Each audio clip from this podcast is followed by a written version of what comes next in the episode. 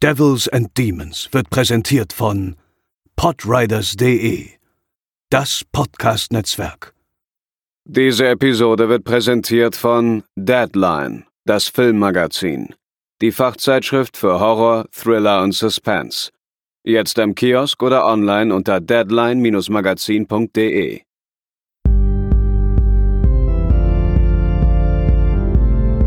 They're coming to get you, Barbara.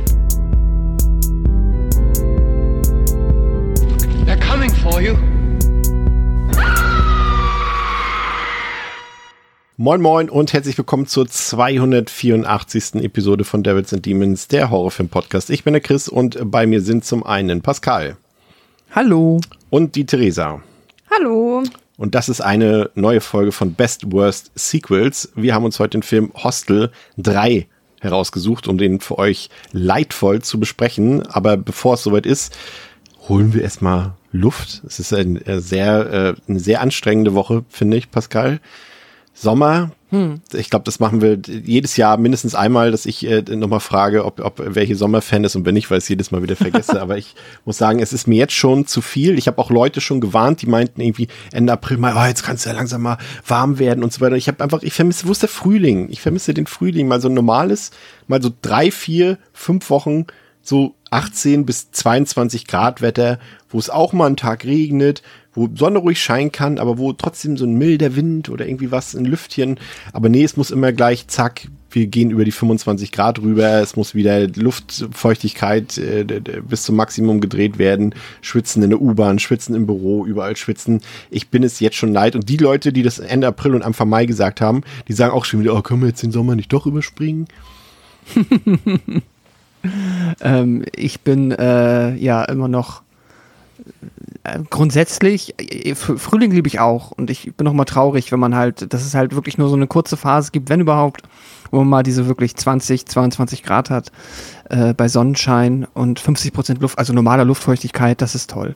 Ich kann es ja halt mir zum Glück hier in der Wohnung immer noch relativ lange. Ich habe auch jetzt immer noch meistens nie mehr als 22 Grad im Wohnzimmer. Das geht zum Glück, aber das ist dann halt in den krassen Sommermonaten stört es mich in meiner Freizeit weniger, wenn auch ein bisschen, gerade beim Einschlafen zum Beispiel, wenn es gar nicht mehr kühl wird.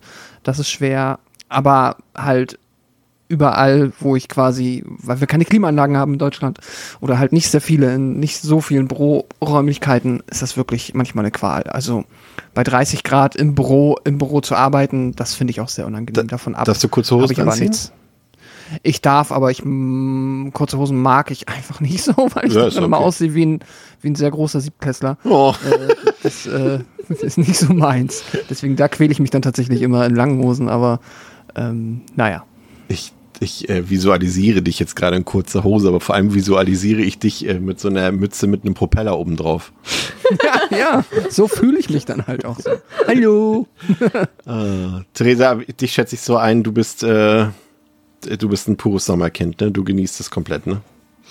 Ja, eher, aber ich muss auch sagen, dass ähm, ich mittlerweile den Sommer auch echt als Bedrohung wahrnehme. Und mir macht er nicht mehr so viel Spaß, seitdem der Klimawandel etwas präsenter ist irgendwie. Und deswegen habe ich nicht mehr so eine gute Zeit im Sommer. Aber ich weiß nicht, was bei euch abgeht, aber bei uns war heute so 23 Grad und bewölkt. Es morgen nochmal 26 Grad, aber es soll dann 20 Ja. Grad, bisschen Regen. Und dann ganz von Sonntag bis Mittwoch 23 Grad und bewölkt. Das ist eigentlich gerade Das ist in Hamburg auch. ausnahmsweise sowas wie Frühling. Also Ja, ja, das stimmt. Ich muss auch sagen, diese, also die letzten beiden Tage waren jetzt, also wir nehmen jetzt heute am, am Mittwoch auf, am 28. Die letzten beiden Tage waren jetzt wirklich, da, so kann es von mir aus sein. Seit, seitdem es diesen Regen gab, wann war das Montag oder so oder Sonntagabend? Ähm, seitdem ist es eigentlich ganz gut, finde ich. So, so, so ist in Ordnung. Aber es waren letzte Woche vor allem, da waren schon wieder Tage bei, ey, boah. Und wenn du dann ins Büro musst, das ist schon heavy. Aber wie war es jetzt, äh, Theresa? Äh, du bist ja, äh, für die, die es nicht mitbekommen haben, du warst ja quasi im Zen Epizentrum äh, Ja. des, des Unwetters. Und äh, da hat Ja. man ja wirklich schlimmste Bilder gesehen, die ja so ein bisschen, vielleicht nicht ganz so extrem, aber schon so ein bisschen an die, ich klinge ja wie so ein Investigativmoderator, aber so ein bisschen an die Bilder erinnert haben, die wir letztes Jahr aus Andres alter Heimat äh, gesehen haben, wo ja auch diese ganzen Überschwemmungen waren. Ist mittlerweile wieder alles äh, trocken? ja, ja, also ähm, ich war jetzt auch fürs äh, Blumengieß bei meinem Papa äh, im Garten verantwortlich und das musste ich seitdem tatsächlich auch nicht mehr machen. Ich war da jetzt einen Tag, es hat noch mal ein bisschen geregnet und das hat auf jeden Fall gut eingezogen und immer noch alles äh, nicht ganz so staubtrocken. Aber ja, ein Kumpel von mir arbeitet bei im Büro bei so einer Firma, die halt Keller trocken legen und sowas. Und der meint, der geht eigentlich schon gar nicht mehr ans Telefon und dass sie halt innerhalb von äh, ja eigentlich nur den Freitag und den Montag so viele Anfragen hatten wie sonst in zwei Monaten. Und das ist halt schon echt heavy. Also bei vielen Leuten, ich kenne, sind halt auch Keller voll gelaufen. Autos, super viele zerdellte Autos. Also ich glaube, wenn die in ein paar Jahren verkauft werden, kann man da ein paar günstige Schnapper machen mit den ganzen verdellten Autos, weil ich glaube, die haben ein bisschen an Wiederverkaufswert verloren. Aber ja, ich kenne auch tatsächlich jemanden, der ist wirklich das Fenster kaputt gegangen, das Dachfenster. Das ist nicht so geil. Aber generell war es auch nicht so geil. Aber bei mir hier war es prinzipiell okay auf der Ecke. Aber es hat ganzen Tag, also Nacht Straßenbahn ausgefallen und ja, am nächsten Tag zum Teil noch Sachen, also halt Strecken gesperrt, alles voller Blätter. Einfach so ein Wunder, dass hier überhaupt noch ein Baum irgendein Blatt dran hat, weil wirklich alles voller Laub war. Ist echt sehr absurd gewesen. Harter Themawechsel.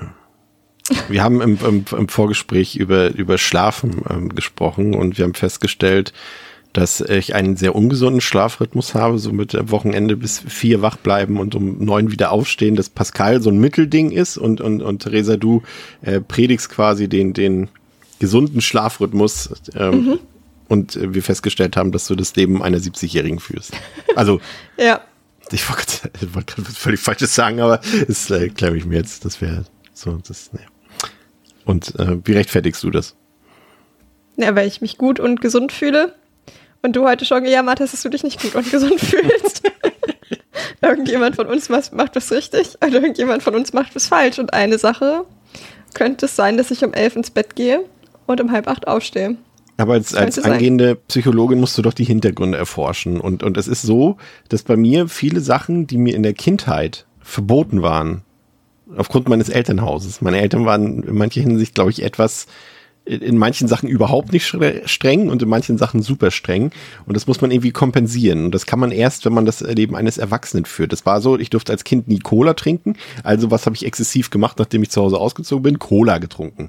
So, und so ist es auch mit dem Schlafen. Wenn ich, jetzt, wenn ich euch das jetzt erzähle, dann glaubt ihr das vielleicht nicht. Aber ich musste bis zu meinem 13. bis zu meinem 12, jetzt müssen wir das kurz ein bisschen zusammenrechnen, ähm, so als ich 6, 7, 8 und 9 war, musste ich um 18 Uhr schlafen gehen. Und von diesem Alter bis zu meinem, ich glaube, 14. Lebensjahr musste ich um 20 Uhr im Bett sein und schlafen. War sogar so Sachen wie ich als Fußballfan, als Bayern München-Fan, sogar wenn Champions League-Finale unter der Woche war, also das Größte, was es gibt für einen Fußballfan, dann äh, hat mein Vater gesagt, jetzt geht's ins Bett. Und das durfte ich dann nicht mhm. gucken, weil ich um 20 Uhr irgendwann mitten im Mai, draußen war es noch hell, schlafen gehen musste, als, als, äh, warte mal, wann war das, 1999, als Zwölfjähriger oder 13-Jähriger. Und äh, das äh, habe ich dann irgendwann und, und diese Bevormundung, was ja okay ist, es sind Eltern, aber ich glaube, es war eine falsche Entscheidung, weil ich habe so festgestellt, dass äh, ich hab, es hat vor allem Jahre gedauert, äh, bis ich festgestellt habe, dass andere Leute in, in dem Alter damals einfach bis um 22 Uhr, 23 Uhr oder 0 Uhr aufbleiben durften, noch unter der Woche. Und da war ich völlig mhm. schockiert davon, weil ich dachte, warum muss ich denn um 8 im Bett sein mit 13? Und äh, das ist, ist, macht, ist halt kompletter Nonsens. Aber das versucht man dann wirklich, glaube ich, irgendwann später zu kompensieren, so dass einem, Pascal, wir haben es ja vorhin schon gesagt, dass einem keiner sagen mhm. darf, hier, es ist jetzt 23 Uhr, wir gehen jetzt ins Bett oder du gehst jetzt ins Bett. Nein! Ich gehe ins Bett, wenn ich das will. Auf keinen Fall. ich finde es halt, also keine Ahnung, ich konnte das als Kind dann, ich, ich glaube, also meine zu Bett Zeiten waren nicht so dramatisch. Ich habe auch gerade eben ernsthaft ne, so eine Gruselgänsehaut bekommen, weil die Vorstellung echt heavy ist. Ich weiß halt dann nicht, wie es bei dir war. Ich hatte das dann als Kind natürlich auch und es, es ließ sich dann immer leichter kompensieren, wenn man dann halt Möglichkeit gefunden hatte, trotz der Tatsache, dass man theoretisch im Bett ist und das Licht ist aus, dann vielleicht noch ganz leise den Fernseher laufen zu lassen. Weil meine Eltern sind selber auch früh ins Bett gegangen. Das heißt, wenn sie geschlafen haben, konnte ich äh, dann noch oder was lesen oder vielleicht sogar Playstation spielen, ohne dass sie es mitbekommen haben dadurch ging es dann. Aber gerade so aus der Kindheit wirklich so dieses irgendwie um acht im Bett und du bist aber noch hellwach und du hast kein Entertainment ja. und musst jetzt quasi dich zwei Stunden, drei Stunden mit dir selber beschäftigen, bis du müde wirst. Das finde ich fürchterlich. Vor allem, du hast ja nicht ähm, ein Handy gehabt oder so in dem Alter, ne? Also hatten wir einfach nicht. Nee. So und, genau. und selbst wenn wir eins gehabt hätten, hättest du damit auch nichts groß machen können, aber ja. Und jetzt ist es halt so, äh, das Leben eines Erwachsenen hat einen irgendwie eingeholt und jetzt geht es bei mir so. Ich, ich, also Covid hat da ehrlicherweise auch nicht beigeholfen. Wenn ich dann irgendwie erst um 10 am Rechner sein muss, dann bin ich auch wieder bis 2 Uhr nachts unter der Woche wach gewesen. Aber ich, ich krieg's immer hin, mich so zu erschöpfen über den Tag hinaus, dass ich dann auch ins Bett möchte und dann kriege ich meine acht Stunden Schlaf in der Regel und dann passt das eigentlich. Und ich glaube, wenn man dann, ähm, unabhängig davon, ob man jetzt halt eher Frühaufsteher, Spätaufsteher, also dieses Lerche-Eule-Ding, ähm, ist das dann ja auch wirklich für Menschen individuell, glaube ich, einfach eher wichtig, dass der individuelle Schlafrhythmus passt und ähm, dann passt das schon. Ob das jetzt bis vier Uhr nachts jeden Abend wach bleiben ist, keine Ahnung, wahrscheinlich nicht, aber ja, aber ich würde sagen, dass du ja sagst mit dem Rhythmus, ähm, ich glaube, prinzipiell ist es auch relativ egal, von wann bis wann, aber das ist halt immer so eine gleichbleibende Zeit ist, dass mein Körper mhm. halt da wirklich auch, ich habe da wirklich eine richtige innere Uhr. Also ich habe gestern Abend hab ich mit meinem Freund The Last of Us fertig gespielt und dann war es gerade elf und dann war er so, ja, gucken wir jetzt noch was? Und ich war so, nee, wir gehen jetzt ins Bett, ich bin müde. Nein! ja, wir gehen jetzt ins Bett. So, ich möchte jetzt schlafen, ich bin müde, was, was soll heute noch passieren? So, es ist 11 Uhr. Ähm, aber dass ich dann halt auch wirklich von alleine auch müde werde oder immer die Krise bekomme, wenn irgendwie, wir haben ja auch so eine Filmreihe im Kino, die dann um 22.45 losgeht und ich hasse das, wenn ich dann um die hm. Uhrzeit nochmal aus dem Haus muss oder auch tatsächlich Konzerte spielen, finde ich auch immer nicht so geil, wenn wir erst so spät spielen. Jetzt am Samstag auch wieder der Fall ja, ich brauche das nicht, weil dann geht's mir, bemerke ich merke das wirklich echt noch tagelang, wenn ich da eine Nacht ein bisschen außerhalb vom Rhythmus unterwegs bin. Das ist nicht gut für mich. Ja. Obwohl man gut. sagt ja, die halt Leute, die na Nachtschicht arbeiten, dass die später enorme Probleme haben und die haben ja auch theoretisch immer denselben äh, Rhythmus. Ja, aber das hat, das hat ja natürlich auch nochmal mit anderen Faktoren zu tun. Ich meine, allein dadurch, dass du ja auch gar nicht so am sozialen Leben teilnehmen kannst, sogar fast keine Sonne abbekommst, gefühlt. Aber Schichtarbeit, also ich glaube, das sind halt auch einfach so die psychischen Stressoren halt sehr, sehr enorm. Und aber Schichtarbeit ist ja auch, die Leute sind da ja auch echt fertig, die meisten also, relativ schnell. Für mich wäre das gar nichts. Ich habe mal gekellnert und musste da ab und zu bis nachts um drei arbeiten und das habe ich ein halbes Jahr lang gemacht. Die Leute waren auch echt richtig fürchterlich, die dort ein- und ausgegangen sind. Also das habe ich auch aus dem Grund nicht mehr ausgehalten, aber das war richtig, auch nichts für mich.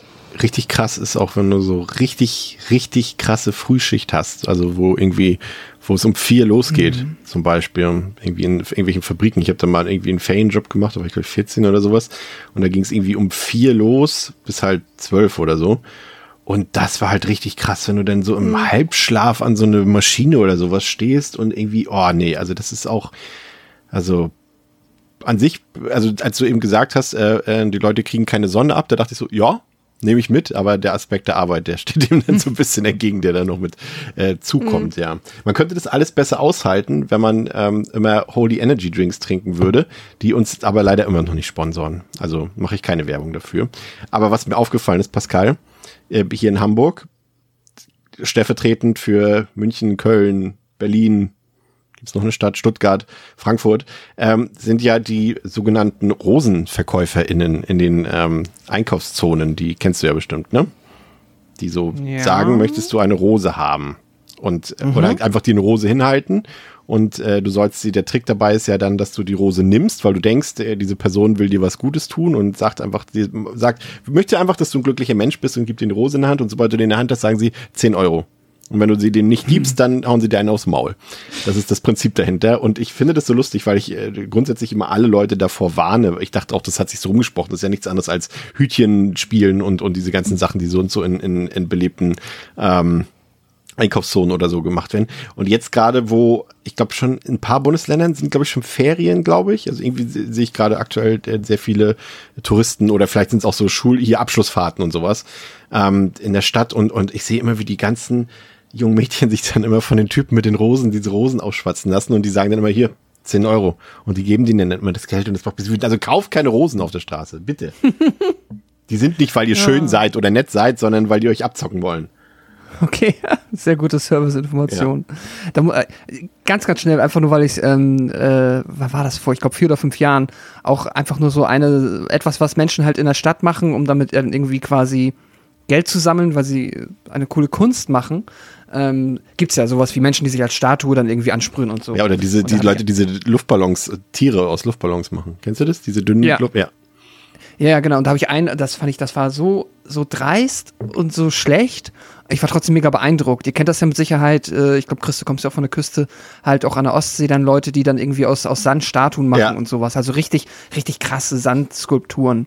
Und hatten wir hier an der Binnenalster dann irgendwann auch jemanden, der da halt auf so einer ähm, Matte irgendwie einen Haufen Sand hatte anscheinend und da halt irgendwie so eine Meerjungfrau so eine halbe ähm, gebaut hat und das sah auch irgendwie ganz okay aus.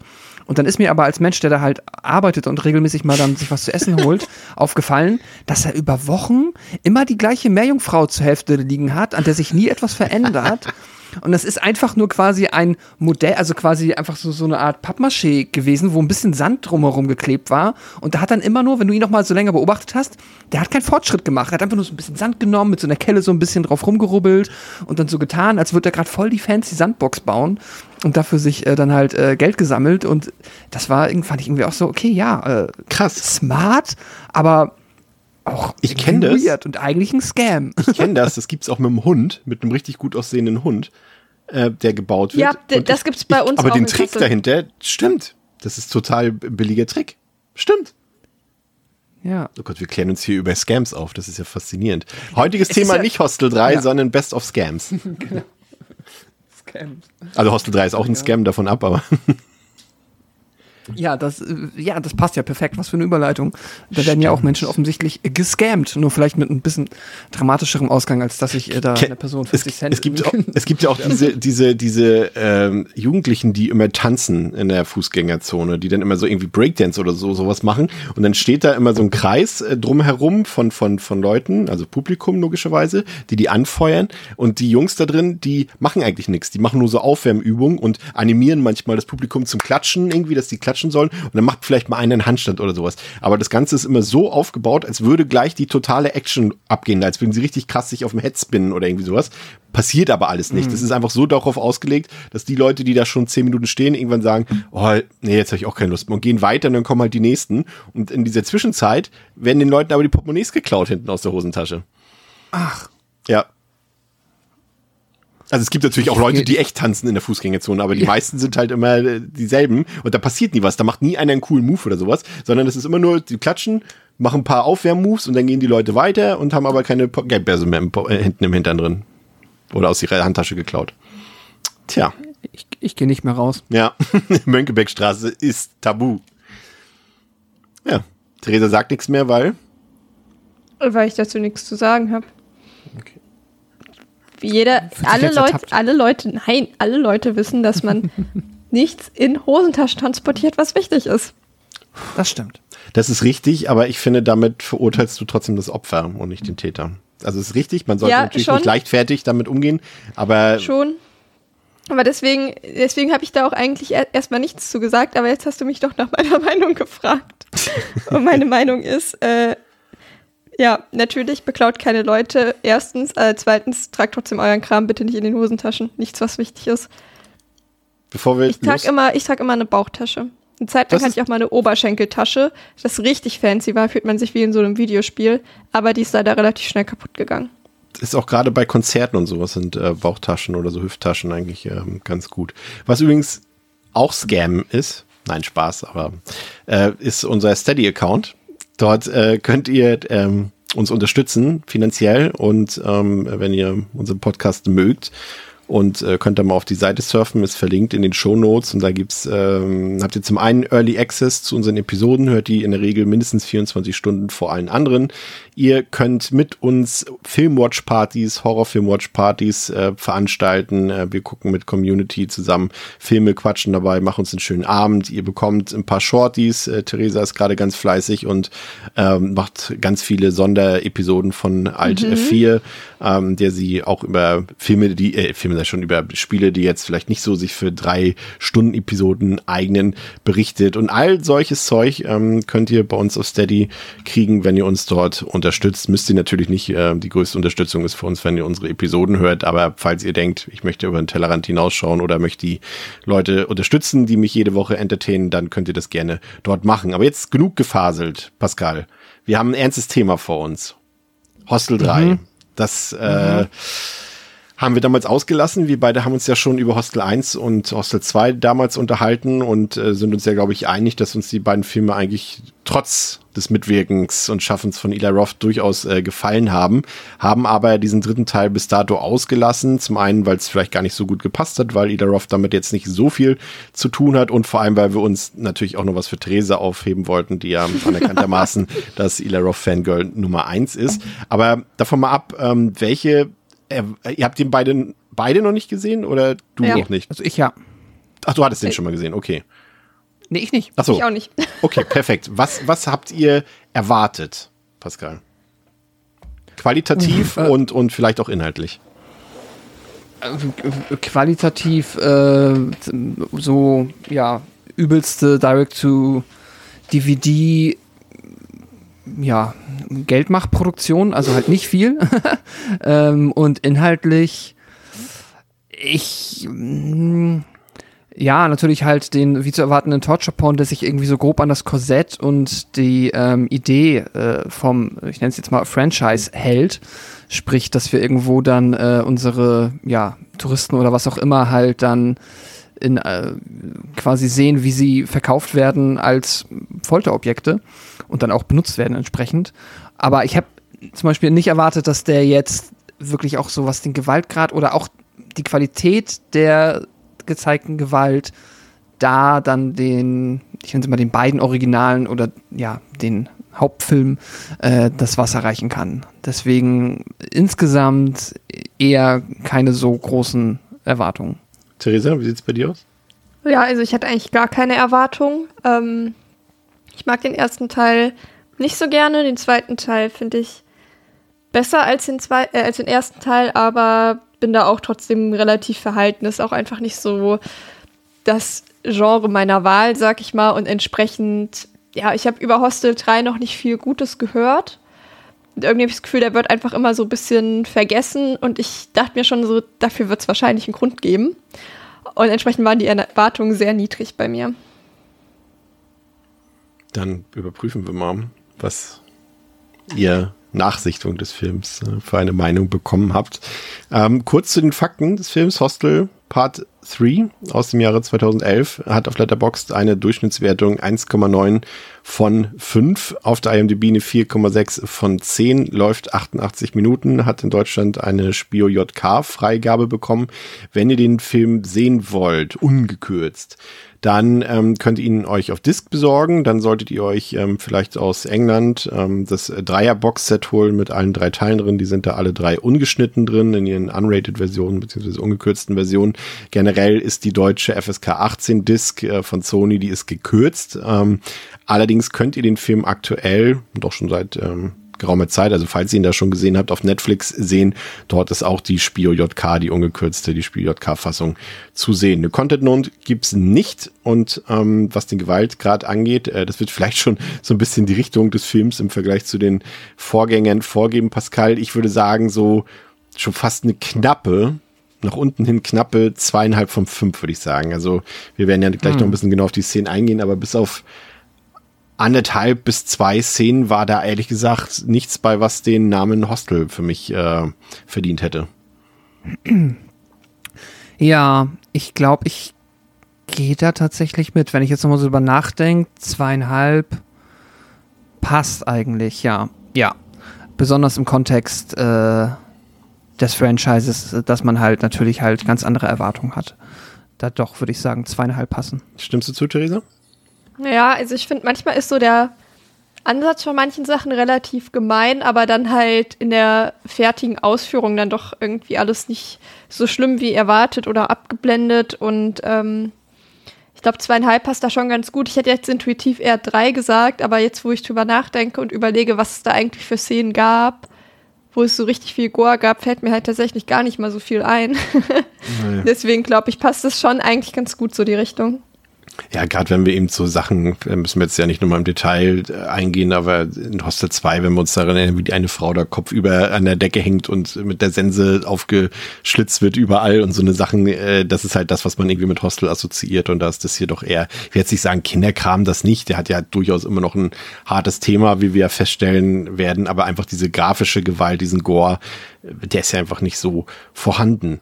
Ähm, was mich ein bisschen überrascht, ähm, Pascal, ist eigentlich, dass, und ich vergesse es auch jedes Mal wieder, dass äh, Scott Spiegel oder Scott Spiegel diesen Film inszeniert hat. Er ist jetzt, hat jetzt natürlich auch nicht viele Wunderwerke im Filmbereich äh, vollbracht. Er ist ja auch tatsächlich eher so für Cameo-Auftritte in der Sam Raimi-Bubble bekannt. Ne? Da hat er in, in eigentlich, glaube ich, fast allen Sam Raimi-Filmen spielt er irgendwo mit oder läuft mal irgendwie durchs Bild und hat auch, äh, ich glaube, das zweite From Dust to Dawn Nee, das erste Sequel, ne? Hat er gedreht?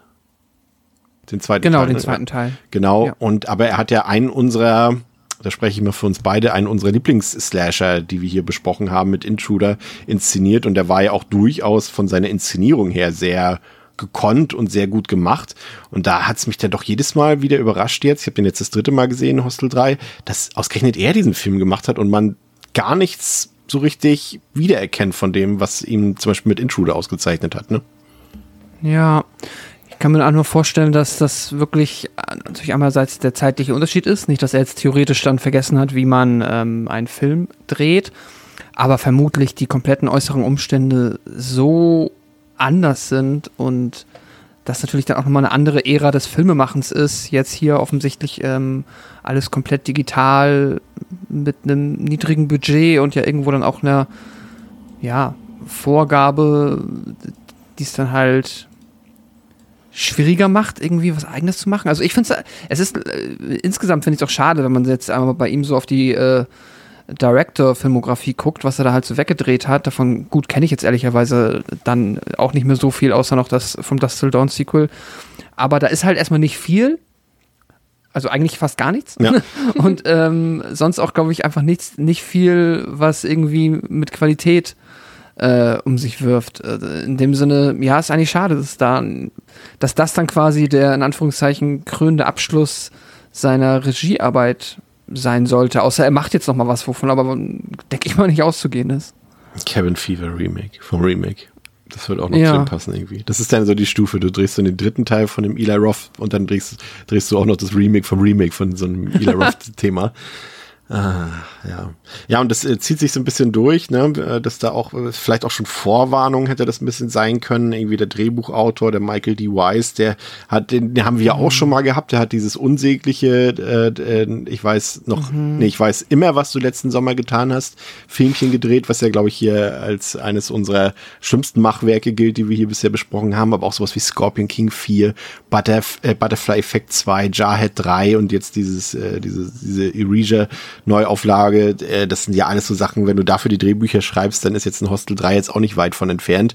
Und auch der Cast, äh, ich sag mal so, ja, okay, das spielt jetzt mit Thomas Kretschmann, sag ich mal, einer der bekanntesten und populärsten deutschen Schauspieler mit, aber der hat, der ist jetzt auch nicht unbedingt ein Qualitätsmerkmal. ne? Also er hat natürlich auch in vielen wirklich guten und großen Filmen mitgespielt, ähm, aber auch natürlich in richtig viel Crap und äh, das ist jetzt auch kein Gesicht, wo du sagst, oh, wie kommt der jetzt da rein, ne? Also das ist jetzt, so ist es auch nicht und auch die anderen Leute, Kip Purdue, den hatte ich ja, glaube ich, letzte Woche irgendwie schon erwähnt, äh, der hat auch halt hauptsächlich Müll mitgespielt, irgendwie in Driven mit Sylvester Stallone, diesen, diesen inoffiziellen Formel 1 Film damals, ähm, wo die mit diesen legendären Szene, wo sie mit Formel 1 Autos durch äh, durch den Straßenverkehr mitten in, der- in der Stadt fahren und so eine Sachen alles und und Chris Coy, da muss ich tatsächlich, da habe ich äh, musste ich lange überlegen, das ist der der äh, den ähm, den Travis spielt, auf den wir gleich noch zu sprechen kommen aus der Eingangssequenz. Ihr erinnert euch. Ähm, ich, der hat so ein markantes Gesicht und ich habe die ganze Zeit immer überlegt, woher ich den kenne und wo wir den schon mal besprochen haben.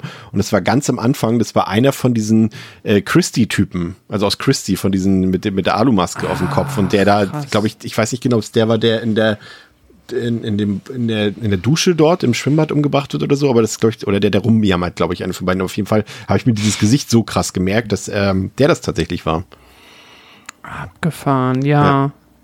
Das war, glaube ich, Folge 2 oder Folge 3, glaube ich, ähm, die wir Ja, ja, es war noch eine Ja. der ersten zehn Folgen auf jeden Fall. Ja, also, aber wie gesagt, das sind alles keine Namen, keine Beteiligten, wo man sagt, okay, äh, das, äh, wir erwarten jetzt was Gutes und es war auch der erste Film der Reihe und der einzige Film der Reihe, der kein Kino-Release hatte. Also alles keine guten Vorzeichen. Aber bevor wir euch erklären, was denn tatsächlich nicht so gut ist an dem Film oder ob es was Gutes gibt, Pascal, ähm, erzähl uns doch mal den Einstieg des Films. Ein junger Mann namens Travis geht in ein Hotelzimmer, in dem sich ein ukrainisches Paar, Viktor und Anka, aufhält. Es wirkt zunächst so, als wäre Travis eventuell in Gefahr, da ihm die ausländischen Gäste merkwürdig vorkommen. Doch dann fallen Anka und Viktor in Ohnmacht, nachdem sie von dem Bier, das Travis ihnen gegeben hat, betäubt wurden und es stellt sich heraus, dass Travis ein Mitglied des Elite Hunting Club ist. Victor wacht später in einer Zelle in einem verlassenen Gebäude auf und beobachtet, wie zwei Wachen Anker aus ihrer Zelle zerren. Nun lernen wir Scott kennen, der sich gerade von seiner Verlobten Amy verabschiedet, um mit seinen Freunden Carter, Mike und Justin zum Junggesellenabschied nach Las Vegas zu fahren. Die vier gehen in einen Nachtclub, wo sie Kendra und Nikki treffen, zwei Hostessen, die Carter heimlich bezahlt hat, um mit Scott Sex zu haben. Das finde ich Kendra lustig. Das Nikki- klingt so, als hätte er die Hostessen bezahlt, damit er Sex haben kann mit Scott. Achso, stimmt. Ey, Jetzt lass doch mal Scott in Ruhe, ich will mit ihm Sex haben, nicht dir Geld. ähm, okay. Äh, so war's nicht. Äh, Kendra und Nikki erzählen den vier Männern von einer verrückten Party, zu der sie am anderen Ende der Stadt gehen könnten, und die vier Männer brechen mit einem Taxi dahin auf und landen in einem verlassen wirkenden Gebäude. Doch der Eindruck täuscht. Hier findet eine feuchtfröhliche Party statt. Auf der Party macht Kendra Scott an, aber er lehnt ab und erzählt ihr, dass er Amy schon einmal betrogen und fast verloren hätte und dass er das nicht noch einmal erleben möchte. Scott wacht am nächsten Morgen in sein Hotelzimmer mit Carter und Justin auf. Die drei fragen sich, wo Mike ist, da er nicht an sein Telefon geht und doch nicht im Hotelzimmer liegt. Mike wacht in einer Zelle auf und gerät in Panik. Zwei Wärter schnellen ihn in einem leeren Raum, dessen eine Wand aus Glas besteht, auf einen Stuhl und Mike wird zur Schau gestellt, um von wohlhabenden Kunden dabei beobachtet zu werden, wie er getötet wird. Dafür schließen die reichen Schnösel diverse Wetten ab. Ein als Arzt verkleideter Kunde mittleren Alters betritt den Raum. Mike fleht ihn an, aber der Mann schneidet und schält Mike das Gesicht ab. Aus Sorge um Mike fahren Scott, Carter und Justin zu Nickys Wohnwagen, können sie aber nicht finden. Kendra trifft ein und stellt fest, dass Nicky ebenfalls verschwunden ist. In der Zwischenzeit wird Nicky in den gleichen Raum wie Mike gebracht und an einen Tisch gefesselt. Ein anderer Mann, der Ungarisch spricht, betritt den Raum und lässt ein Glas voller Kakerlaken auf Nicky los, von denen einige in ihren Mund krabbeln und sie ersticken. Danke. Ich musste so lachen vom Gesicht schälen. Das klingt so weird. Wie Kartoffel so schälen. Obst. Ja, ja, genau. Aber im Endeffekt war es ja fast so, ja. Ähm, Ich wäre gerne mit so einem Sparschäler einfach. ich muss gestehen, ähm, Theresa, ich habe den Film jetzt, äh, wie erwähnt, das dritte Mal gesehen und ich bin zum dritten Mal auf äh, das Opening reingefallen mit diesem äh, Twist, dass äh, der, sag ich seinen Namen, Travis, äh, dort reinkommt äh, in dieses äh, Hotelzimmer und findet dort die ausländischen Leute wieder. Und natürlich, äh, wer Hostel kennt, eins und zwei, der weiß, dass die ja durchaus mit Xenophobie und so weiter spielen. Und ähm, man natürlich wieder dem auf dem Leim geben könnte, gehen, gehen könnte und denkt, natürlich wollen die beiden fies aussehenden äh, Osteuropäer diesem schüchternen Amerikaner was Böses, aber es ist dann genau umgekehrt. Er ist der Fiesling und äh, betäubt äh, die beiden dort, ähm, um sie dann quasi vom Elite Hunting Club verschleppen zu lassen. Ich muss gestehen, ich habe es wirklich dreimal jetzt schon gesehen. Ich bin alle dreimal drauf reingefallen. Wie ging's dir da? Ja, ich bin da auch drauf reingefallen, aber ich glaube primär halt wegen der Seherfahrung, die wir jetzt halt gerade von Hostel 1 schon hatten. Und ich sag mal so, die Erwartungshaltung waren ja, wie bereits gesagt, nicht sehr hoch. Und da hätte mich halt auch nicht gewundert, wenn sie halt einfach exakt das gleiche nochmal gemacht hätten. und ich glaube, dadurch, dass das gar nicht so unwahrscheinlich gewesen ist, gehen die meisten Leute davon aus, dass ähm, der Travis da in einer gefährlichen Situation ist. Das fand ich tatsächlich, ähm, ja, schon auch cool, dass da mit dieser Erwartungshaltung dann gespielt wurde und gesagt wurde, so, Edgy Badge doch nicht. Also von diesen Edgy Badge doch nicht Momenten gibt es ein paar zu viele im Film. Aber an dem Punkt ist ja der erste, da hat es mir noch ganz gut gefallen. Ich bin da ehrlich, Pascal, für mich ist das schon die beste Szene im ganzen Ich Film. wollte das gerade sagen. Ich will es echt. Das ist tatsächlich auch mein Highlight des Films. ich habe das geguckt und dachte, okay, ach ja, ja gut, okay. Das ist jetzt halt wirklich quasi, also die ersten Minuten haben mir halt, also oder diese Öffnungssequenz hat mir dann direkt das Gefühl gegeben, wir sind jetzt hier noch mal in der runtergedampften Hostel-Variante, ein paar Jahre später. Ähm, es ist mit Sicherheit alles by the books. Und als diese Szene so ablief, dachte ich irgendwann, das war echt, und das hat es, glaube ich, für mich noch cooler gemacht, kann der Film gar nichts für, dachte ich mir, es wäre richtig cool, wenn das jetzt halt gerade ein Twist wäre und dann er einfach der Böse ist. Weil es ist so, es ist alles so langweilig und obvious. Weil jetzt, der Film spielt ja auch so offensichtlich damit, dass er macht ja mal den Koffer auf, der, Ja. ähm, ähm, ja, den Victor. Namen vergessen. Victor und dann siehst du da halt ähm, so ein Tauchermesser oder was auch immer ähm, drin und dann denkst du schon so, okay, alles klar. Und äh, das hätte eigentlich ein Hinweis darauf sein können, dass vielleicht der Film versucht, clever zu sein, aber wie ihr schon sagt, das traust du dann im dritten Teil äh, Direct-to-Video Hostel halt ehrlicherweise auch nicht zu, ähm, dass man da überhaupt sowas versucht. Und dann hatte ich halt wirklich den Moment, wo ich dachte, oh, es wäre so cool, wenn das jetzt irgendwie anders wäre oder wenn er der Böse wäre. Wenn ich mein Hostel schreibe, dann mache ich das so. Und dann äh, ist das halt genau diese Szene, wo dann ähm, sie äh, in der Badewanne äh, beziehungsweise im Badezimmer umkippt und dann ähm, es langsam und dann ganz offensichtlich klar wird. Und ich war so, wow, ja. Cool. Auch, Vielleicht das ist ja auch geschickt ja gemacht, ne? gut. Dadurch, dass das am Anfang noch, das auch noch zwischendurch dieses, dass er so guckt wie so ein Spanner, weil sie sich ja noch auszieht, da so Ja. offensichtlich, so wie halt in Teil 1 und 2 auch immer die, die Mm. jungen Leute gelockt wurden, ne? So, so mit Ja. natürlich auf Aussicht, was kann hier vielleicht noch, was geht hier vielleicht noch, ne? Und er spielt ja Mhm. auch mit, ah, gefällt dir, was du da siehst, so, ne? Und denkst du, oh, okay, wir wissen, wo das langläuft und so weiter. Und, und das fand ich gut. Es hätte natürlich noch die Variante geben können, dass sie es in einer Art Gag auflösen, dass halt gar nichts passiert, ne? Wäre ja auch noch eine Option gewesen, aber ich fand auch, muss sagen, dass, äh, also das spricht ja schon für den Film, also wenn, wenn selbst wenn ich, also spricht jetzt nicht für mich, dass ich diesen Film dreimal gesehen habe, aber dass ich ja dreimal auf diesen Twist reingefallen bin, sagt zumindest einiges darüber raus, dass es eigentlich durchaus funktioniert. Ähm, lässt so ein bisschen darüber hinwegsehen über eine Problematik des Films, die für mich all over the place ist ähm, und äh, die dann auch nicht mehr verdeckt werden kann, die aber eigentlich auch schon hier zu sehen ist, so nach 20 Sekunden gefühlt, weißt du, dass dieser Film trotzdem kein Vergnügen wird, ne? Weil, Pascal, der Film sieht furchtbar hässlich aus, der hat absolut keine Ästhetik und auch die schauspielerischen Leistungen lassen Böses erahnen, finde ich.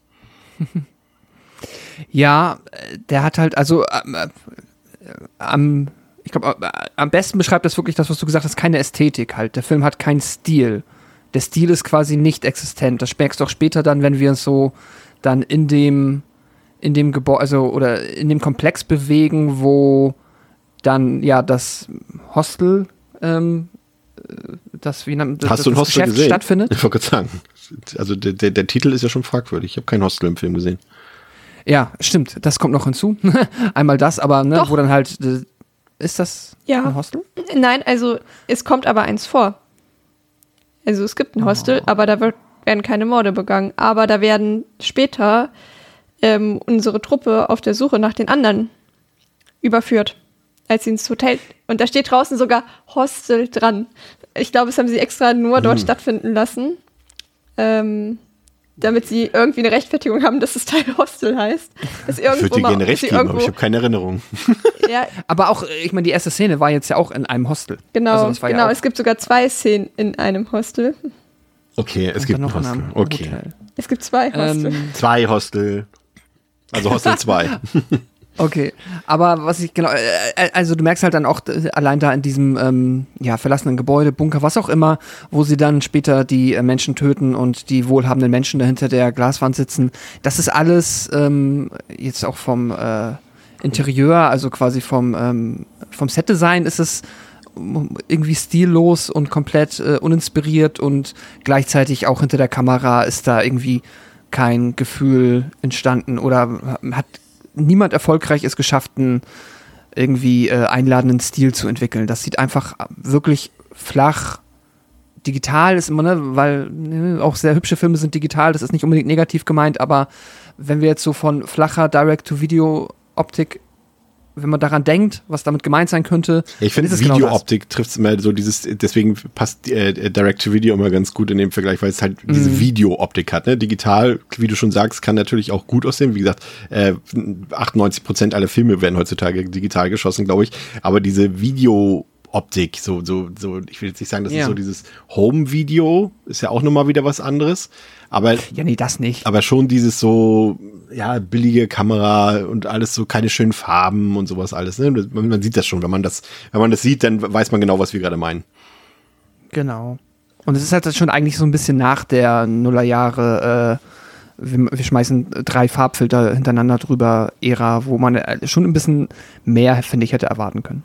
Ich war mir auch sicher, als ich den Film gesehen habe und dachte sofort, okay, die haben sie doch bestimmt wieder irgendwo, da haben sie die, die Außenshots, haben sie irgendwie zwei Minuten Filmmaterial irgendwie aus Las Vegas genommen später und, und den Rest haben sie wieder in diesen, in diesen Studios da in Bulgarien da, äh, von, von, äh, von, wie heißt der noch, in diesen Bottega Studios da, von Millennium Films auf jeden Fall, die da in, Sofia.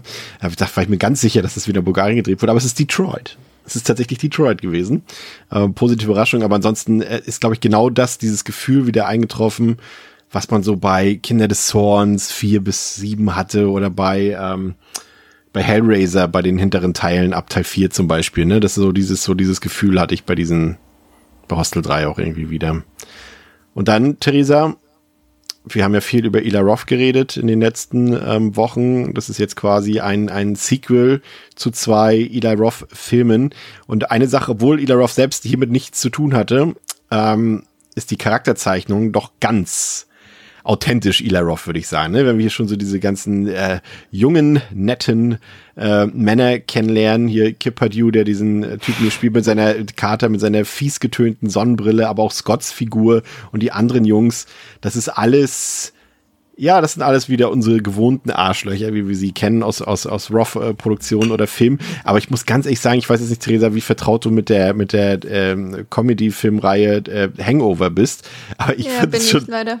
Ja, ja. Also, wie auffällig kann man bitte in Figurenzeichnung, aber auch im Storyverlauf Hangover kopieren, bitte. Das wirkte, äh, Hostel 3 wirkt für mich wie eine Flohmarkt-Variante von Hangover. Wirklich das komplette Ausgangsszenario. Hey, komm, wir machen Junggesellenabschied in Las Vegas und, und da sind die vier Typen und die reißen die Frauen auf und am nächsten Morgen ist einer verschwunden. Ich meine, wie, wie, wie oft haben die Hangover geguckt, bevor sie das Drehbuch geschrieben haben? Ja, es ist halt echt so worst of both worlds, würde ich sagen. Also, Du hast einmal die fürchterlichen Figuren, die wir halt aus Eli Roth-Produktion oder halt angelehnt an solche ähm, kennen. Man muss ich auch sagen, es fühlt sich da fühlt sich wirklich auch nach Eli Roth-Figuren an. Das haben, haben sie schon gut gemacht dafür, dass es Part seiner Reihe ist. Hat in den Credits gefehlt, denn er hat nur noch ein Inspired by stehen müssen. Ja, ja, ähm, ja, aber auch ähm, Hangover. Ich habe das seit Jahren nicht geguckt. Ich weiß, ich fand das ja schon. Wann, wann kam Hangover raus? 2,9, glaube ich, der erste. Okay, genau, das war. Und Ja. ich ähm, fand die damals, da war ich auch schon noch sehr jung, alle sehr lustig und ich glaube, ich fände die heute überhaupt nicht mehr lustig. Deswegen habe ich da auch einfach nie wieder ähm, mich damit beschäftigt. Aber ja, es ist halt wirklich eins zu eins eigentlich so die Kopie von Hangover, nur dass halt das, was an schlimmen Sachen passiert, nicht so lus- lustig inszeniert wird. Aber bei Hangover gehen ja auch dann noch einige Sachen schief, die zum Teil ja vielleicht sogar ein bisschen spannender sind als das, was noch in Hostel 3 passiert. Eventuell, ich bin mir nicht mehr ganz sicher. Was da im Zweifel die bessere Wahl ist, also oder das kleinere Übel. Hangover 1 bis 3 oder Hostel Part 3, ich weiß es nicht. Also ich bin ein großer Fan vom ersten Hangover tatsächlich. Ich finde, der, der funktioniert auch immer noch ähm, ganz gut. Die anderen beiden Filme nicht so sehr, der dritte schon gar nicht. Aber ich glaube, Pascal, du magst auch den ersten Hangover, ne? Der ist liebe ich immer noch sehr, ja. Der ist natürlich auch ähm, äh, bezüglich gewisser Aspekte nicht gut gealtert, aber davon abgesehen, ich weiß, ich bin damals im Kino gestorben und äh, finde ihn immer noch eine der besten Komödien der neueren Zeit. Wie gesagt, aber unter dem Gesichtspunkt, dass der heute auch anders aussehen würde und noch anders geschrieben wäre, was gewisse Themen angeht, aber prinzipiell einfach so vom Comedy Writing finde ich den schon fantastisch. Meine, der, der Hauptunterschied ist ja hier, dass wir dann äh, die Party per se sehen. Das ist ja der Gag von den Hangover-Filmen, zumindest den ersten beiden, ist ja immer, dass es quasi den Schnitt gibt, bevor es dann losgeht. Und dann sehen wir nur noch äh, so ähnlich wie, hey Mann, wo ist mein Auto? Quasi das, äh, das was danach passiert ist, die, den Tag danach. Das sind wir jetzt ja hier nicht. Aber ich bin auch, also du hast es ja schon mal erwähnt vorher, wir hatten schon mal drüber ge geschrieben und ich war dann auch so, okay, wow, zwei Jahre nach dem Film machst du zumindest den Teil, dass vier Leute losziehen, dann wachen drei im Hotel auf und suchen den vierten. Ja, gut, ähm, da hat ja dann offensichtlich der Herr Weiss, äh, der Drehbuchautor, vielleicht, keine Ahnung, äh, den auch nochmal zwei Tage vorher gesehen und dachte sich, das für einen Horrorfilm wäre auch richtig witzig. Ja, es ist schon richtig obvious. Und die Charakterzeichnung ist, äh, ist brutal. Also da ich, ich war über also oh, der eine Typ, ähm, ne? Der wie Mike, Mike, Mike ist der, Boah. der ist also immerhin ist es dann äh, warte mal, spoil ich das? Nein, habe ich eben schon erzählt. Mike ist dann ja auch das erste Opfer des Films und äh, da haben sie immerhin alles richtig gemacht, sag ich mal so. Äh, das einzige Problem ist dann, wenn alle halt versuchen ihn zu retten, dass du da halt denkst so, ah, weiß ich nicht. Mögt ihr Mike? Come on. Ja, das kann man sich gar nicht Mike? vorstellen, ne? Dass irgendjemand nee. diesen Typ mag. Also man könnte den Menschen mal das Konzept äh, einer sogenannten Scheidung nahelegen, weil äh, alles, was er in diesem Film macht, in den ersten 20 Minuten, ist sich äh, alle 10 Sekunden darüber aufregen, wie fürchterlich seine Frau ist, wie schlimm es ist zu heiraten, ähm, sagt er halt dann auch unserer Hauptfigur, die er bald heiraten möchte, wie äh, was für eine Hölle es ist, weil sie quote unquote dick geworden ist, seine Frau, und das ist ganz, ganz schlimm und äh, er hasst das alles, es ist eine Hölle. Ähm, so als würde man da quasi auch nicht mehr rauskommen. Es ist sehr spannend und äh, die Figur ist wirklich sehr abstoßend und passt aber natürlich dann in dem Kontext, in dem Kosmos, in dem wir uns bewegen, äh, sehr gut rein. Aber ich als auch sorry letzter Satz als empathischer Mensch der sonst immer wenn es darum geht dass irgendwo Figuren gefesselt sind und sie wissen dass sie gleich sterben ja. und dann flehen sie darum bitte nicht sterben zu müssen es war mir selten egaler es ist es ist vor allem auch so ich und, und da bin ich gespannt ob ihr mir da recht geben würdet oder nicht ähm, man kann ja so eine Figuren im Film haben. Ne? Das ist ja, ich weiß, es, manche Leute sind da komplett allergisch. Äh, meine Frau ist zum Beispiel auch so, die wird dann richtig wütend, wenn Figuren im Film so sind wie Mike. Ähm, aber es ist ja ein Film und es ist ja eine Figur, ne? Und das ist ja nicht ver verboten, so eine Figur drin zu haben. Äh, bevorzugt natürlich so, dass die Figur dann irgendwie in irgendeiner Form belehrt wird oder was, sei es durch so eine Foltermethode. Aber äh, aber ich habe hier das Gefühl gehabt, ja, sie haben die Figur reingeschrieben, die ist rassistisch, die ist sexistisch, die ist homophob, die betreibt Bodyshaming, die ist misogyn, wirklich alles, was wir hassen, in einer Person vereint. Und der Film sagt einmal, ich glaube, Scott sagt einmal, hey, das kannst du so nicht sagen. Und das war's dann. So, ne, das ist das Einzige, ja. was ihm so als Kritik entgegenkommt. Und da habe ich schon das Gefühl, dass das jetzt nicht unbedingt diese Figur dort auf Ablehnung stoßen muss, unbedingt bei allen Zuschauern oder Zuschauenden, mhm. dass, das, dass das die Absicht dahinter ist, dass alle zu Hause sagen, oh, was für ein Arschloch, sondern eher so, geil, guck mal, er hat gesagt, dass sie ja. fett ist oder sowas, ne? So, so, und, und das ist das Problem, was ich dann habe mit so einer Figur. Und wenn nicht eindeutig, wenn nicht eindeutig ist, dass diese Figur zu ver dass die verachtenswert sein soll, also klar, für uns mhm. jetzt ne, mit, mit unserem Moralkodex, wie auch immer man es nennen will, auf jeden Fall, aber nicht für jeden erkennbar ist, dann wird es für mich schon schwierig, finde ich. Ja. Ja, lässt sich nur dadurch, äh, wenn man möchte, dann rausinterpretieren, wie gesagt, dass er halt als erstes stirbt und äh, auch keine Chance hat, dem irgendwie zu entgehen und dann ja ehrlicherweise, glaube ich, auch noch fast mit dem brutalsten oder zumindest den schönsten Tod. Ja, den schönsten und gleichzeitig den vielleicht für viele Menschen unangenehmsten Tod erleben durfte. Aber da gebe ich dir auch vollkommen recht. Das ist also in dieser Partyszene, wo er dann ja erst ähm, gegen den ähm, einen asiatischen Mitarbeiter dort äh, sich äh, höchst rassistisch daneben benimmt und dann die ganze, also so wenig Kontra, wie er da erfährt, scheint das im Freundeskreis dort mindestens toleriert zu werden das ist schon äh, unangenehm. Ja, fand ich auch echt nicht gut. Man könnte natürlich jetzt, wenn wir im Kontext der, der Serie bleiben, Theresa, könnte man sagen, okay, das gab es ja im ersten Teil auch. Da war es ja halt so, dass die äh, Amerikaner sich halt wie die Axt im Walde in Europa äh, benommen haben, ne, und damit ihre Tropes alle mitgebracht haben. Und es ist ja schon so, dass man in Hostel äh, auch reinlesen kann, dass das, auch wenn es von Ida Roth ist, dass das durchaus eine kritische Auseinandersetzung oder, oder Darstellung sein soll, dass wie die Amerikaner sich benehmen im Ausland. Ähm, und man könnte natürlich jetzt auch sagen, okay, das ist halt so diese typische äh, Junggesellenabschiedsbrigade, die da durch die Gegend zieht. Die sind halt so. Und das wollen wir euch hier nochmal offenlegen, dass die so kacke sind. Aber irgendwie diesem Film kann ich es nicht so ganz abnehmen. Ja, also ich habe nicht das Gefühl, also ja, vielleicht schon, dass sie sagen wollen, ja, das ist halt so, aber nicht, dass es halt kacke ist, was du schon gesagt hast. Ich habe auch das Gefühl, dass hier nicht nochmal irgendwie kommentiert wird, dass das halt irgendwie nicht, nicht cool ist und halt wirklich so, als wäre das auch so ein Kosmos, so mäßig, mäßig, ja, die sind da halt in Las Vegas in einem Casino und irgendwie die, äh, die Prostituierten oder Hostessen oder whatever, so mit denen können sie halt auch machen, was sie wollen, gefühlt. Also da muss man auch keine netten Worte mehr für finden. Und das ist halt irgendwie, ja, ich habe halt auch nicht das Gefühl, dass da ein anständiger Kommentar drauf gemacht wird. Und ich hoffe einfach mal nicht, dass das immer so ist. Also wenn das, ich war noch nie auf Junggesellenabschied, aber wenn das so ist, dann braucht mich auch niemand einladen. Also war ich auch nicht, aber ich glaube, es ist so. Will ich jetzt nicht allen Leuten unterstellen, aber das ist immer so. Ja, die, vielleicht die, die Leute, die Junggesellenabschied in Las Vegas fallen mit feiern mit Prostituierten, vielleicht ist das bei denen so. Ich glaube, das ist auch schon noch mal eine ganz besondere Sorte Mensch, die da wirklich Bock drauf hat und das vor allem auch so in dieser Kombo, ne?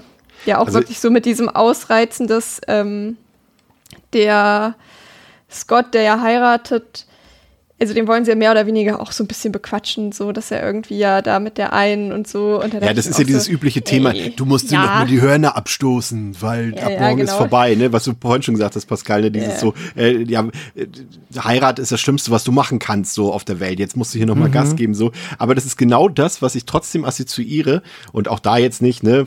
Auf alle Menschen bezogen, aber es ist genau diese Abneigung, die ich persönlich habe, wenn ich auch, jetzt kommen wir wieder zurück in die Einkaufs- oder Fußgängerzonen dieser Welt, wenn ja. du da diese, egal ob, ob die, die äh, Frauen oder die Männer, die dort da in ihren äh, Einheitskleidungen umherstehen, wo hinten drauf irgendwas draufsteht wie Saufen, Bumsen, Ficken, ab morgen ist vorbei oder irgendwie sowas und die dann da mit mhm. ihrem Bauchmanns, wie heißt das, mit ihrem, mit ihrem Bauch, wie heißt Bauchladen. Das? Bauchladen. Ja, Bauchläden da durch die Gegend ziehen und uns billigsten Fusel andrehen wollen und alle lachen und, und die haben ihre Boomboxen dabei und, und irgendwelche Schlage läuft. Das ist genau die deutsche Version von dem, was hier ist. Ist ja, meine Meinung. ganz fürchterlich. Ja, ich hatte jetzt letztens in der Straßenbahn ähm, auch einen Junggesellenabschied mit ein paar äh, Frauen und die haben die ganze Zeit ähm, Starships von Nicki Minaj gehört und mitgerappt und es war so so großer Cringe, dass ich ausgestiegen bin und auf die nächste Bahn gewartet habe. Ja, das ist weil ich es nicht aushalten konnte. So, da, da komme ich, ich bin eigentlich nie zu spät, aber da kann man ruhig mal sieben Minuten zu spät kommen und auf die nächste Bahn warten. ähm, ich war halt schon jetzt auf, auf solchen und solchen. Ich war auch oh, äh, genau mal. original. Naja, nicht, also in Hamburg oder Reeperbahn ist dann natürlich halt auch noch einfach mal äh, das äh, Klischee hoch 10 und dann mit, lass mich nicht lügen, auch schon über zehn Jahre her. Warst du schon mal in, in, so einem, in, in, in so einem, jetzt, boah, jetzt klinge ich wieder wie so Boomer, in so einem Striplokal? Ja, auch da sind wir am Ende in einem Strip-Lokal gelandet, weil der Bruder des Bräutigams meinte so, er haut mal einen raus und das ist jetzt, das war halt so richtig Klischee, Klischee. Der, der Bräutigam oder vielmehr die Menschen, die das für ihn organisiert haben, fanden das sehr wichtig, dass das genauso abzulaufen hat und entsprechend haben wir uns dann alle äh, Anführungszeichen lustige T-Shirts angezogen äh, und äh, sind einmal einen kompletten Tag betrunken durch Hamburg gelaufen und am Ende auf dem Kiez versackt. Das äh, ist nichts, was ich per se, also ich finde es, ich meine, das, das, das ist es, also man muss es nicht mögen, deswegen muss es nicht per se irgendwie ähm, so schlimm sein oder auch mit so schlimmen Menschen stattfinden wie jetzt hier äh, in dem Film. Das kann ja halt dann auch äh, äh, vergleichsweise einfach nur ein lustiger, betrunkener Tag sein, wenn man sowas mag und Spaß daran hat. Ähm, mein, also äh, ich würde mir sowas auch nicht wünschen und war dann auch schon zum Glück auf anderen. Deswegen verteufel ich Junggesellenabschiede nicht per se, weil wenn man klug ist und das durchschaut hat, dass man das ja quasi, dass es ja kein Gesetz gibt, das einen zwingt, das so mhm. zu machen, sondern man sich das selber aussuchen kann, kann man ja auch einfach was Schönes machen. Und dann ist es eigentlich eine ganz süße Sache und dann macht man sich irgendwie einen netten Tag, keine Ahnung. Ja, voll. Ähm, ich finde auch, da gibt es auch echt richtig schöne Konzepte für prinzipiell irgendwie. Also ja. halt, das ist jetzt eher naja. Genau. Aber es ist genau der Punkt, den, den Pascal sagt. Ist, und man, man sollte es halt nicht so machen, weil man denkt, dass man es gesellschaftlich, dass, dass die Gesellschaft danach verlangt, dass man es so macht. Ne? Klar, wenn du jetzt von dir aus sagst, auch als, als Bräutigam oder sowas, ich habe da richtig Bock, das zu machen. Ey, mein Gott, das ist ja auch nichts anderes, als wenn Leute äh, am Ballermann feiern oder was auch immer das soll jeder Mensch so machen, wie er das gerne will, wie er sich wohlfühlt. Aber ich finde halt, das lässt sich, wenn die Leute das machen, weil sie denken, sie müssen es machen, ne? Weil irgendjemand das erwartet oder sowas. Und da finde ich das irgendwie immer ein bisschen seltsam.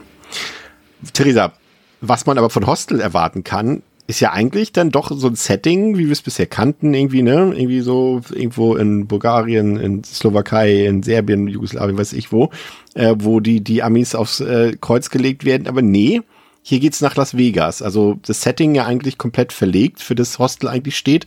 Fandst du, das war auf dem Papier erstmal ein guter Schachzug, dass man es wirklich woanders hinsetzt? Wir bleiben in Amerika. Ähm, oder sagst du, ja, okay, ja, aber das ist dann irgendwie nicht Hostel? Nee, ich finde das wir schon schon in festgestellt Ordnung. haben, dass es zwei Hostel gibt. Ja, ähm, ich, ich finde das schon in Ordnung, so, weil an sich ist für mich eher so dieses Konzept von diesem Hunting Club, was Hostel ausmacht und jetzt nicht ähm, irgendwie die Feindlichkeit gegen Osteuropa. ähm, auch, auch wenn wenn es vielleicht nah beieinander liegt. Und ich finde, damit haben sie sich halt auch irgendwie so eine ganz große Falle, sind sie halt einfach umschifft, indem sie einfach gesagt haben, nee, komm, egal, wir machen das jetzt in Las Vegas. Und ich finde das vollkommen in Ordnung. Das sind zwei Sachen, also es muss nicht für mich zwingend irgendwo in, in Osteuropa spielen. Es, und tut ja auch einfach nichts zur Sache für den, für den Plot und für den Gore und whatever. Man, man nimmt sich, wie gesagt, einfach nur eine riesengroße Stolperfalle raus, wenn man es einfach in Amerika macht. Ja, vor allem ist irgendwie auch noch 16 Minuten geführt, das Las Vegas-Setting dann eh egal, ne, weil es dann wieder so in diese üblichen verlassenen Lagerhallen geht, die irgendwo, ja, nicht in Bulgarien, sondern in Detroit ungenutzt rumstanden und dann eh jeder Raum wieder gleich aussieht. Aber Pascal Therese hat da schon was Gutes äh, äh, eingebracht. Ein paar neue Ideen bringt ja Hostel 3 mit sich. Ne? Also zum Beispiel erfahren wir ja, dass eben dieser Elite Hunting Club eben so weltweit agiert, dass äh, hier eine neue Komponente dazu kommt, dass eben vor Live-Publikum gemordet und gefoltert wird, dass es auch Wetten darauf gibt, die darauf abge, ähm, ab- abgeschlossen werden. Ähm, ich sag mal so, es sind für einen dritten Teil ja schon fast überraschend viele neue Ideen drin, aber wurden die für dich auch gut umgesetzt? Oder interessant umgesetzt? Also erstmal stimme ich komplett zu. Ich, ich, zu. ich war auch überrascht, wie einfach ambitioniert man da dann, dann doch halt am Drehbuch war. ähm, dass man halt gedacht hat, okay, ähm, lass mal auch ein bisschen überlegen, was man noch dazu bringen kann. Also so wie man sich ja eigentlich ja an ein Sequel setzt, das dann aber halt vielleicht nicht ähm, Direct-to-Video ist. Deswegen, das fand ich schon ähm, erstmal, also ja, keine Ahnung, Kudos dafür, dass man auf jeden Fall versucht hat, äh, da coole neue Sachen zu machen. Und von der Umsetzung vom Konzept, ja, geht so bis eher nicht, weil was sie jetzt halt hier gemacht haben, äh, ist, dass die es halt alles noch mal ein bisschen größer aufgezogen haben und wir noch mehr, als es bei den ersten beiden Teilen der Fall war. Ich meine, das war natürlich auch so eine Untergrundorganisation. Also wir hatten in allen Filmen ist es halt organisiertes Verbrechen im Untergrund. So, da gibt's dann Strukturen, die müssen geheim bleiben. Das darf ähm, äh, niemand herausfinden, sonst wird man ja offensichtlich hops genommen. Und das äh, ist natürlich, da muss halt irgendwie eine gewisse Glaubwürdigkeit vorhanden sein.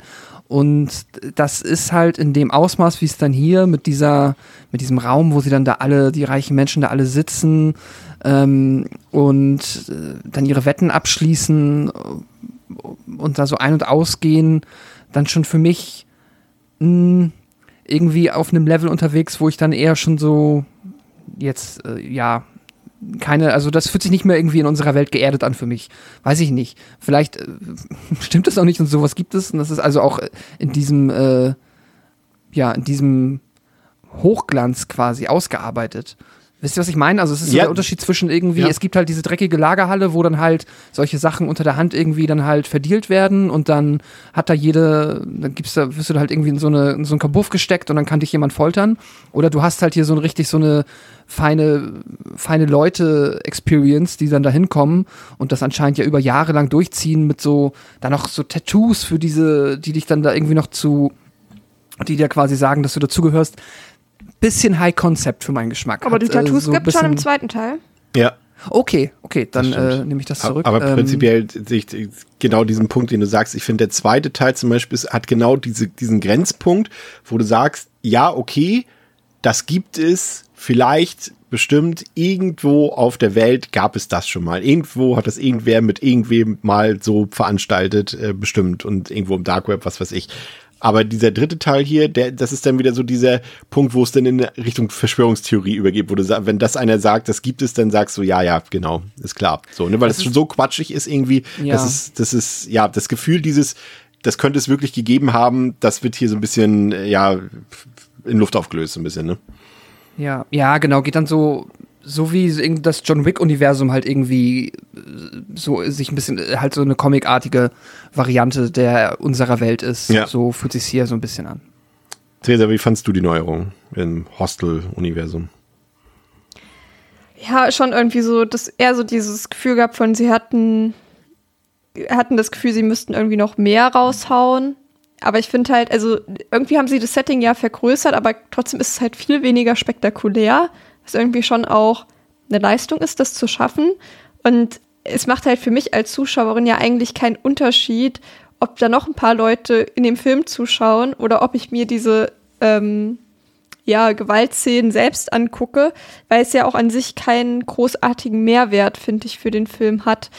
Sie haben ja dieses Element eingebaut, aber irgendwie ist es komplett irrelevant und war so okay, aber hätte ich halt auch nicht gebraucht. Da wäre es mir irgendwie lieber gewesen, wenn man dann halt auch wirklich irgendwie was Hostelmäßiges zu sehen bekommen hätte äh, und nicht so Dschungelcamp abklatscht da irgendwie. Wegen den Maden. Und vor allem ist es ja auch so, dass, ähm, ich habe da ein bisschen auch immer auf die Uhr geguckt, dass du bis zur 51. Minute echt nur diese erste Folterszene und auch gleichzeitig irgendwie schon die härteste und spektakulärste an Mike hast. Und das ist für einen Film, der irgendwie, wenn wir jetzt mal die Credits abziehen, 80 Minuten läuft, echt ein bisschen dürftig, ne? Also das ist schon so, man muss ja ehrlich sein, also wenn ich ein Hostel 3 gucke, ne? Also da ist schon, schon mm. irgendwie klar, was wir da erwarten und auch irgendwie, was wir sehen wollen. Und wenn du da echt so nach 51 Minuten mal eine 10-sekündige Folterszene gesehen hast, ist schon ein bisschen dürftig, Pascal, ne? Also wenn wir das jetzt mal mm. auf mhm. die, auf unsere niederen Horrorgelüste beziehen. Und was anderes will ja. der Film ja nicht ansprechen. Nee, eigentlich nicht. Und er versucht das dann, ich nehme an, dass dafür einfach auch nicht äh, das, ja, Potenzial in der Produktion war, da noch so sehr viel mehr rauszuholen. Wobei da vielleicht auch dann mangelnde Kreativität ein Teil dessen ist, weil ich, auch ein Hostel 1 hat ja jetzt, sage ich mal, mit einfachen Mitteln es geschafft, äh, sehr unangenehme Foltersequenzen einem zu präsentieren. Und hier versucht der Film das dann irgendwie durch eine Art Spannungskino halt auszutauschen, so dass wir halt auch, der Film weiß ja von Anfang an quasi, du wartest die ganze Zeit nur darauf, bis es quasi passiert und das, ähm, äh, also bis wir quasi unsere Protagonisten oder einen derer halt an das Hostel verlieren. Und da versucht der Film dich halt von so über die ersten 30, 40 Minuten immer so ein bisschen mit, ähm, an der Stange zu halten, dass du halt, ne, wer diese Taxifahrt und alles ist so ein bisschen ähm, ja, wie sagt man halt ein bisschen suspekt und dann fahren sie zu der Lagerhalle und da denkst du halt schon, oh nein, oh nein, sie gehen in die Lagerhalle, das ist doch offensichtlich da, wo es dann losgeht und dann ist erstmal eine Party und dann wird wieder entspannt und so, ach, alles witzig. Und dann geht's irgendwie äh, Backstage in VIP-Raum und denkst du so, oh nein. Und äh, ja, das ist dann ähm, ist quasi dann der Ersatz, den wir dafür finden oder womit halt der Versuch, der Film einen versucht zu unterhalten. Ähm, und das, ja, ist, ist dürftig und äh, da hätte auch, denke ich, mehr passieren müssen, um den irgendwie über diese erste Hälfte unterhaltsam zu gestalten. Da ist dann halt die Folterung an Mike, ist dann, die ist dann, ja, zu unspektakulär und zu spät und zu wenig, um zumindest das, was man an Unterhaltung von einem Hostelfilm erwartet, dann auch abzuliefern. Ja. Und das Schlimme ist halt, dass diese, diese, dass die Zeit dazwischen halt, finde ich, so unfassbar lustlos und, und langweilig inszeniert ist, Theresa. Ich habe das Gefühl gehabt, da bleibt kein einziges Bild mal hängen, keine Szene, wo du sagst, oh, das haben sie hier mal echt toll inszeniert oder so. Es ist wirklich alles grau, es ist alles trostlos. Die Kamera hängt teilweise, ja, da fragt man sich, okay, hat da überhaupt irgendjemand eine Anweisung gegeben, was da gerade gefilmt werden soll? Also das war alles so, dass man sehr schnell die Lust an diesem Film verliert, ne? Ja, vor allem, ich kam mir auch echt richtig verarscht vor, wegen dem, was halt Pascal gerade auch schon gesagt hat und was ich ja auch schon am Anfang angedeutet habe. Dieses, die teasen halt dreimal an, dass wir jetzt so ins Hostelgefilde wirklich uns, also dass wir da reingehen und dann immer wieder so, ah, war nur ein Spaß, äh, es geht doch noch mal Party und ach, war nur ein Spaß, sie wachen wieder zu Hause auf, ach, war nur ein Spaß und ich dachte eher so, jetzt gebt mir doch auch mal das, wofür ich hier eingeschaltet habe. Und dadurch, dass ich dann halt irgendwie ständig meine Erwartungshaltung, also in der Eingangsszene war es cool, dass damit gespielt wurde, aber bei Runde Nummer vier war ich dann so genervt, dass ich mir dachte, jetzt zeigt mir doch einfach, wofür ich hier bin. Weil so smart ist der Film dann auch nicht die ganze Zeit, dass er es halt schafft, ähm, halt mit dieser Erwartungshaltung in den richtigen Momenten zu spielen. Weil danach ist halt immer nur noch, ja, wir, wir tun so, als würden wir jetzt, ähm, als würden wir zu den Folterszenen kommen, aber doch nicht. Und diesen Trick holen sie halt dreimal wieder raus und da kam ich mir echt richtig verarscht vor. und habe viel Zeit damit verbracht, mich eher darüber aufzuregen und dass ich halt wirklich dachte so, wann geht's denn jetzt los? Und das hat mich schon auch geärgert. Aber ja, es ist auch nichts hängen geblieben eigentlich, so richtig. Also gerade dann auch so von diesen Partyszenen und so, das ist dann auch irgendwie alles so egal gewesen. Also es gibt vielleicht auch echt einen Grund, warum die die bei Hangover rausgelassen haben, weil die irgendwie dann auch so unbedeutend sind. Ja, ich weiß auch nicht. Also doch, ich weiß schon, es war nicht gut, das weiß ich, ja. Und dann gibt es noch diese CGI-Käfer, die in den CGI-Mund laufen. Das ist echt Szene. Also zum Glück nur eine Sekunde irgendwie gefühlt, aber das war echt schon, da dachte ich so, ey Leute, habt ihr mal The Dentist geguckt? Also der hat das irgendwie tausendmal besser gemacht. Irgendwie, das hätte man irgendwie auch per Hand machen können. Also, also ich muss ehrlich sagen, Dschungel, im Dschungelcamp ist ekliger als diese Szene. Äh, wenn das ja. im Dschungelcamp gewesen wäre. Das ist so, also dachte ich mir wirklich, das ist jetzt die Foltermethode, also. Das dann halt auch wirklich leider, keine Ahnung, also dann, wenn das irgendwie kreativ und clever sein sollte, dann hör lieber auf damit und mach, keine Ahnung, weiß ich nicht, irgendeine eine triviale Foltermethode, aber das ist dann ja halt auch wirklich einem Hostelfilm fast schon unwürdig. Ja. So. Ey, also das nimmt doch so Sachen aus dem Mittelalter oder irgendwie, das ist so richtig geile, äh, ja. Entschuldigung, nicht geile Foltermethoden, so richtig grausame Foltermethoden. ja, irgendwie etwas anderes, als jemandem jetzt Käfer in den ja. Mund zu stecken. Ja, das ist halt Oder wenn dann halt richtig eklige oder richtig viele, ja. aber nicht so zehn Stück irgendwie. Ja, oder also Skorpione also, oder sowas. Ja. ja. Guck, schon haben wir wieder ein bestes Drehbuch geschrieben. oh, Pascal, wie geht's ab, bevor, bevor wir weitergehen? Ist euch auf dieses, dieses nervige, richtig beschissene Theme, Musiktheme des Films aufgefallen. Dieses, was so aus so einer, so einer künstlichen Harfenmelodie, also nicht Harfen, sondern Harfen von einer Harfe besteht. Dieses so, so leichtes Gezimper an so einer Harfe. Ist euch das mal aufgefallen? Ich will euch jetzt nicht zwingen, den Film nochmal zu gucken, aber das ist, lief irgendwie ganz am Anfang. Es läuft zweimal in der Mitte und auch in den Endcredits irgendwie. Und ich dachte so, das soll euer Thema sein, also euer Hauptmut musikalisches Hauptmotiv für Hostel 3, Harfenmusik. Also, egal. Pascal, wie geht's weiter? Ja. Scott Carter, Justin und Kendra erhalten eine von Travis gesendete SMS von Mikes Handy, um sich mit ihm und Nikki in einem Hotelzimmer zu treffen. Als sie dort ankommen, werden alle von Travis entführt und wachen zusammen mit Victor in einzelnen Zellen auf. Die beiden Wachen bringen Justin weg und Carter ruft die Wache und informiert sie, dass er auch ein Mitglied des Elite Hunting Clubs ist. Nachdem er sein entsprechendes Tattoo gezeigt hat, lassen die Wachen ihn gehen. Justin wird auf einen Stuhl geschnallt und Carter, Fleming, der Organisator, und Travis sehen zu, wie eine kostümierte Frau mit mehreren Armbrustbolzen auf ihn schießt. Das Hauptereignis beginnt und Scott wird auf einen Stuhl geschnallt. Er fragt Carter, warum er das tut, und Carter offenbart, dass er Amy für sich selbst will, da sie eine Beziehung hatten, bevor sie mit Scott zusammenkamen. Carter sagt, er sei enttäuscht, dass Amy bei Scott geblieben sei, nachdem Carter ihr von Scotts Untreue erzählt habe. Er sagt, dass er Amy nach Scotts Tod trösten wird und sie mit ihm zusammen sein will. Fleming befiehlt, Scott von dem Stuhl zu befreien. Dieser ersticht schließlich Carter nach einem Kampf, schneidet Carters Tätowierung ab und entkommt, indem er Carters Tätowierung auf den Scannern benutzt. Victor tötet eine der Wachen und befreit sich, wird aber von einer anderen Wache getötet. Scott ruft die Polizei und befreit Kendra, die von Travis erschossen wird. Fleming befiehlt, alle Gefangenen zu töten.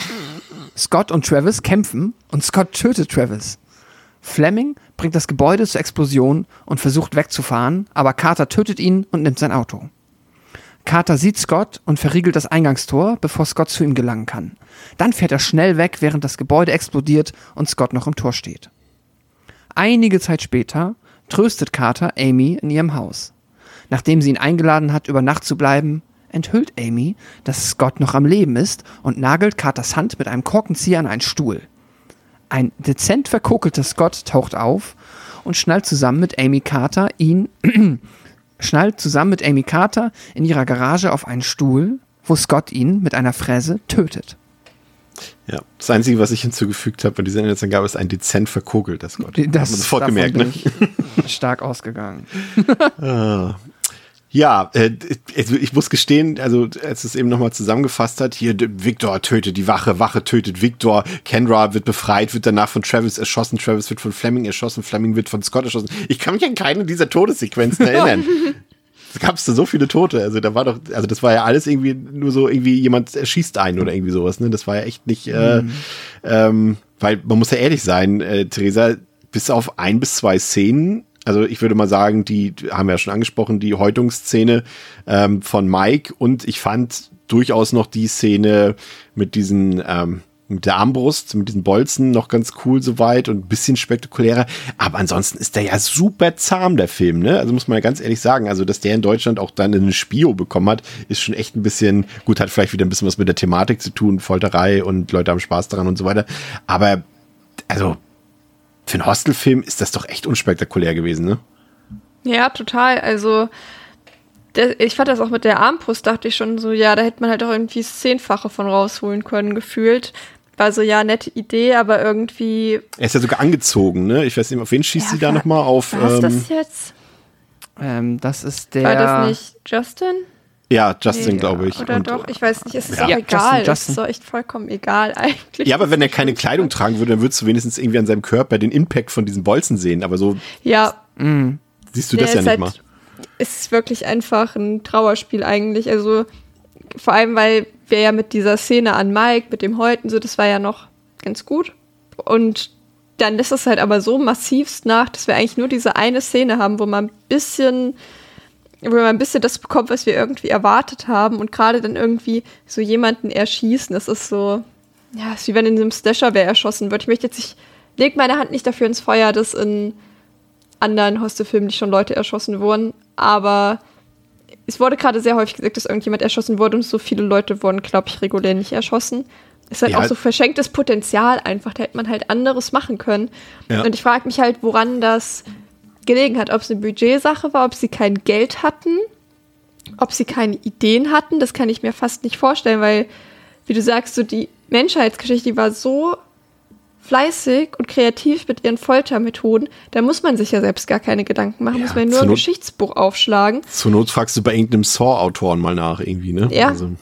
Ja, und ähm, äh, frage ich mich wirklich auch, woran das hängt, dass das so unterwältigend ist, was ähm, den Gore angeht. Weil das ja das ist, wofür die Leute bei Hostel halt einschalten. Ja, ich, ich frage mich das tatsächlich auch. Ähm, ich würde es fast aus Budget schieben. Aber andererseits, wir haben ja auch schon so viele niedrig budgetierte Filme gehabt, bei denen da zumindest auf dieser Ebene immer irgendwas gegangen ist, weil man dann halt das ganze Geld da reingebuttert hat. Und hier ist ja jetzt in diesem Film auch nichts anderes, wo du sagst, okay, sie haben jetzt das Geld darin investiert, irgendwie, ne? Irgendwie, das sind ja nicht besonders viele mm. Statisten zu sehen. Die Partyszenen sind nicht besonders geil. Das ist ja alles komplett inszenatorisch, langweilig, unkreativ, simpel gefilmt. Da ist ja nichts bei. Da sind auch kein, da ist nicht irgendwie, dass du noch ein Starschauspieler auf einmal, vielleicht Thomas Kretschmann, aber der wird jetzt auch nicht das Budget verschlungen haben. Also von daher bin ich da bei dir, Theresa. Ich verstehe auch die Begründung nicht, weil da wird ja auch keiner gesagt haben, irgendwie, irgendwie Scott Spiegel oder der Autor, naja, also jetzt Hostel, das war jetzt bisher echt ein bisschen zu hart. Wir müssen das ein bisschen ab, ablaschen, das Ganze. Also es kann ja auch nicht der Sinn sein, weil du damit ja nicht das Publikum dann anziehst, was den Film eigentlich gucken soll, Pascal, ne? Nee, und eben halt auch schon diese Foltermethoden, da kannst du ja auch irgendwie, ohne dass du jetzt krass viel Budget auffahren musst und äh, irgendwie die heftigsten Special Effects raushaust, kannst du ja immer noch viel machen, was einfach unangenehm ist. Das ist es halt irgendwie, ich finde, das geht halt ja weniger darum, dass da jemand, ähm, keine Ahnung, in alle Einzelteile zerlegt wird und dass das möglichst realistisch aussehen muss. Ich weiß nicht, die gemeinsten Szenen im ersten Hostel für mich sind immer noch die ähm, mit der, ähm, mit dem Skalpell durchschnittenen Achillesfersen ja, dachte ich auch genau und halt das ausgebrannte Auge und das halt auch nur ein bisschen Schleim, dass ihr da am Gesicht runterläuft. Also jetzt äh, von der Produktion aus, da äh, haben sie wahrscheinlich auch nicht irgendwie, keine Ahnung, äh, Tom Savini nochmal gefragt, ob er hier irgendwie nochmal für irgendwie eine halbe Million äh, aushelfen kann. So, das ist ja in der Theorie einfach umzusetzen, wenn man da pragmatisch ist, behaupte ich jetzt mal, ohne das natürlich selbst je gemacht zu haben. Aber keine Ahnung, deswegen war ich da auch arg unterwältigt. Und dass man sich dann stattdessen tatsächlich zum Finale auf Actionsequenzen dann verlässt, die man halt auch einfach nicht inszenieren kann. Das ist dann halt leider echt die äh, schlechteste Entscheidung, die sie an dieser Stelle hätten treffen können. Ich meine, dieser Kampf zwischen Carter und Scott, der war ja so zerschnitten und so lame. Ähm, wenn das irgendwie einen dann hätte begeistern sollen, dann nee, dann lieber, keine Ahnung, wieder irgendjemanden häuten oder irgendwas anderes machen. Das hat überhaupt nicht funktioniert. Ja, und das nimmt, also man muss ja auch nicht alles explizit dann zeigen, wie du schon sagst, irgendwie mit Splatter-Szenen oder sowas, aber du kannst ja trotzdem irgendwelche spektakulären Foltermethoden einbauen, die halt dann eben grafisch nicht, vielleicht nicht bis ins letzte Detail gezeigt werden, aber die im Zweifel unserer Vorstellungskraft irgendwas überlassen. Das reicht ja auch schon, aber das ist halt hier echt so komplett banal gewesen. Ne? Also muss man schon sagen, das passt dann irgendwie auch zum Rest des Films irgendwie. Ich habe auch den Eindruck gehabt, dass dieser Film wenn du die so, wenn du nicht weißt, von wann die Filme sind, wirkt der dritte Teil hier sogar älter als die ersten beiden, finde ich, von seiner Art der Inszenierung, von dieser kompletten. Ich habe das Gefühl gehabt, Scott Spiegel, das war halt nicht irgendwie eine Auftragsarbeit für ihn, war es wahrscheinlich auch. Also ich kann mir nicht vorstellen, dass er selber großen Bock gehabt hat auf diesen Film, weil sonst würde der einfach anders aussehen. Das sieht halt aus wie eine schlechte Folge Law and Order oder irgendwie sowas. Ne? Also das ist, ich muss gestehen, Theresa, das wird dir jetzt wehtun. Aber ich stelle eine steile These auf und ich denke das wirklich nicht besonders oft im Leben. Ich habe es eigentlich nur einmal gedacht, und zwar bei diesem Film, dass ich mir ausnahmsweise mal Eli Roth hergewünscht hätte. Ja, das, ist schon echt ein Statement. Ne? Ja. Also, wenn man sagen muss, Eli Roth hätte es besser gemacht. Aber tatsächlich ähm, bin ich wahrscheinlich bei dir, weil die schlechten Charaktere haben wir so oder so auch bekommen. Also von daher ist das schon mal kein Argument. Ähm, ja, du hast alle und schlechten Sachen von Eli Roth bekommen, genau, aber die, die guten von ihm wurden dir vorenthalten. Genau, die haben wir nämlich eh schon. Bedeutet, es kann eigentlich nur ein Gain sein und ähm, das tut ein bisschen weh. Und da muss man wirklich sagen, das ist Versagen auf hohem Niveau. Ja, ja und es ist halt so, ich fand die Story auch, ne, wir haben ja schon gesagt, da sind ja ein paar Ideen drin, gar nicht so schlecht. Aber ich habe so lustlos, wie, wie der Film inszeniert ist, so ist halt auch die Story, dass so nie der Funke so richtig überspringen will. Da ist nicht irgendwie, dass man sagen kann, oh, hoffentlich schafft Scott das, weil irgendwie war der mir auch nicht so sympathisch. Das war alles irgendwie, das für mich der auffälligste Schauspieler immer noch der, dieser Chris, äh, wer ist der Chris, ähm, Chris Coy war auch bis zum Ende mhm. hin, dass es immer noch der war, wo ich dachte, ach, jetzt kommt der noch mal ins Bild, den finde ich ja noch ganz okay so. Und keiner von den eigentlichen Protagonisten, die wir vielleicht irgendwie bemitleiden sollen oder sowas, also da wollte nie irgendwie was überspringen, emotional oder so. Und das war schon irgendwie, gerade wenn ich mir so, wenn ich so an den zweiten Teil denke, äh, der das echt gut gemacht hat, wo ich echt so mit all den, mit den Frauen dort, die äh, Mitleid hatten, hatte, die dort gefoltert wurden und sowas, äh, der hat das viel besser gemacht und hier so gar nicht. Aber Pascal, ähm, vielleicht erst noch eine lustige Sache. Achtet mal da draußen, wenn ihr den Film jetzt noch guckt, erst drauf, immer wenn es eine Folterszene gibt, schneidet die Kamera auf ähm, diesen Raum, wo halt das Publikum sitzt, ähm, die reichen Schnösel dort. Und da wird immer so ein Typ mit Glatze eingeblendet, wie er genüsslich sich das anguckt. Jedes Mal, immer derselbe Typ wird immer eingeblendet, hm. einmal so kurz reingeschnitten. Das ist total witzig. Ich weiß gar nicht, ob das, was sie sich dabei gedacht haben. Aber Pascal, worauf ich hinaus wollte, ist natürlich der Twist, dass Carter Teil des Elite Hunting Clubs ist. Und ähm, das prinzipiell erstmal vielleicht so vom Überraschungseffekt ja gar nicht verkehrt, weil man ist ja schon überrascht, denke ich mal, warst du, glaube ich, auch. Vielleicht, wirst du mir gleich sagen. Ähm, aber wie das dann begründet wurde, wie es dann auserzählt wurde, auch in diesem Duell dann, das, äh, da habe ich, hab ich euch auch bei WhatsApp nochmal gefragt, äh, sag mal, warum hat der Thomas Kretschmann eigentlich gesagt, ja, bindet mal Scott frei, dass er jetzt gegen Carter dort kämpfen soll? Habe ich immer noch nicht so ganz verstanden. Äh, und das, ah, doch, also, warte, jetzt, jetzt raff ich, oh. was du meinst. Ja, doch, weil der Kater ihm ja schon auch Dorn im Auge war, weil er ja so ultra frech, war, so mäßig, ja, jetzt wurde ich hier irgendwie auch gefangen genommen, das ist voll die Frechheit, ich bezahle hier viel Geld für. Und dann dachte der sich, du scheiß Ficker, das kriegst du zurück. Und hat dann den Scott auf ihn losgelassen, damit Boah. er halt auch stirbt. So ja. habe ich das verstanden, weil, weil er war ja. voll angepisst und war dann so, schon so mäßig, ich sitze am längeren Hebel und ja, du denkst, Kunde ist König und so, aber wir wissen beide, dass das Rotz ist. Aber du hast mir nichts zu sagen. Ist, ist wahrscheinlich die Begründung, ist dann aber auch wieder schwach geschrieben, weil wir haben irgendwie ja schon in Teil 1 und 2 gelernt, dass der Kunde König ist im Elite Hunting Club und da es da wirklich nur um Geld geht. Also wenn er jetzt so wie im zweiten, nee, im ersten Teil war das, glaube ich, wenn dann einer sagt, nee, im zweiten Teil war das, glaube ich, hier, ich bin übrigens Millionärin, ich biete mehr, so, dass die dann freigelassen wird, okay oder äh, sich wehren darf, wie auch mhm, immer das Spiel ja. umgedreht wird. Aber nur weil einer dem Boss nicht passt, also das passt ja irgendwie überhaupt nicht ins Konzept, finde ich. Ja, aber so, so hatte ich das. Ähm, nee, ist ja richtig. Ich glaube, du hast aber, recht. Aber, aber es, ja, mh, ist doch, glaube ich, so. Es ist halt ja, wie du sagst, schon irgendwie inkonsistent und halt auch, ja. Ja, ist halt okay. So dachte ich mir so, ja, na gut. ich glaube, Pascal, äh, du warst mhm. dran. Ja. Äh, äh, es ist halt, äh, also ja, ich, ich habe auch in dem Moment nicht damit gerechnet, dass jetzt einer der ähm, Trauzeugen, oder ich glaube sogar der Trauzeuge halt ja. dann der äh, einer der Bösewichte ist.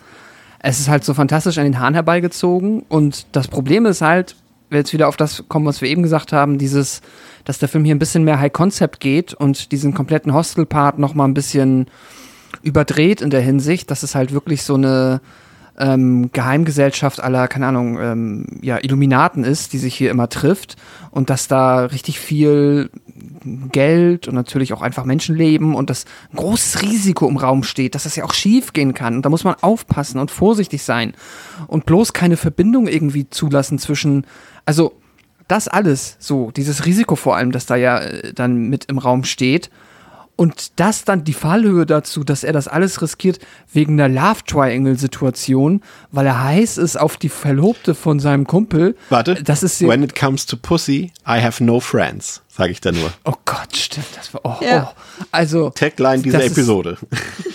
das ist ja dramatisch dämlich. Also da dachte ich echt so, nee, das hast du jetzt nicht gemacht, weil du die Verlobte von deinem Freund gerne hättest, also irgendwie mit der gerne zusammen sein wollen würdest.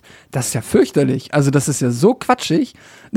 Das ist ja, also das war deine Idee, dass ich ihn jetzt hier in diesen Elite Hunting Club einlade, damit wir später auch unbedingt eine Verbindung haben, wenn irgendwie nicht geklärt werden kann, warum alle von diesem Junggesellenabschied vermisst werden, außer er. und er jetzt die äh, quasi die vermeintliche Braut heiratet oder damit ihr zusammen ist, das ist ja auch überhaupt keine heiße Spur. Also das ist so dämlich. Ähm, genauso unverständlich wie warum dann halt äh, hier Thomas Kretschmann dann ähm, äh, der Meinung ist, da beide töten zu müssen, weil das ist ja kann ja auch nicht klug sein, dann quasi die Mitglieder da zu töten, die ja dann unter Umständen, ach, weiß ich nicht. Das ist alles Quatsch. Und das ist auch alles so schlecht, weil es halt im Film nichts bringt. So, das ist mir doch Lachs, ob da jetzt, wer jetzt mit Amy habe ich zehn Sekunden gesehen. Das ist halt, also das ist das Einzige, was es bringt, ist der Twist-Twist, dass er halt noch lebt. Und dass dann am Ende halt dann in Anführungszeichen eine Art Happy End da ist. Aber das ist ja auch nicht geil. So, das ist ja auch mega, also das ist ja auch richtig unglaubwürdig, dass dann am Ende dann, anstatt dass sie ihn halt direkt so, oh, ich bin hier, Amy, ich hab's überlebt, ich erzähl dir mal eben, was passiert ist, okay, alles klar, wir fahren direkt zur Polizei, wir holen äh, Carter und dann, ähm, oder wenn wir halt Selbstjustiz begehen wollen, dann fahren wir jetzt direkt zu ihm hin, dass sie dann sogar noch ein Schauspiel abziehen und sie dann nochmal noch zu ihm sich einlädt. Ah, nee. Ähm, da, das ist dann wirklich irgendwie ganz übles Laientheater, dass mir der Film hier da noch mal eine halbe Stunde präsentiert, obwohl ich eigentlich einen Hostelfilm sehen wollte. Ja. Das hat mich auch geärgert. Das ist, äh, ja, komplett. Das war irgendwie.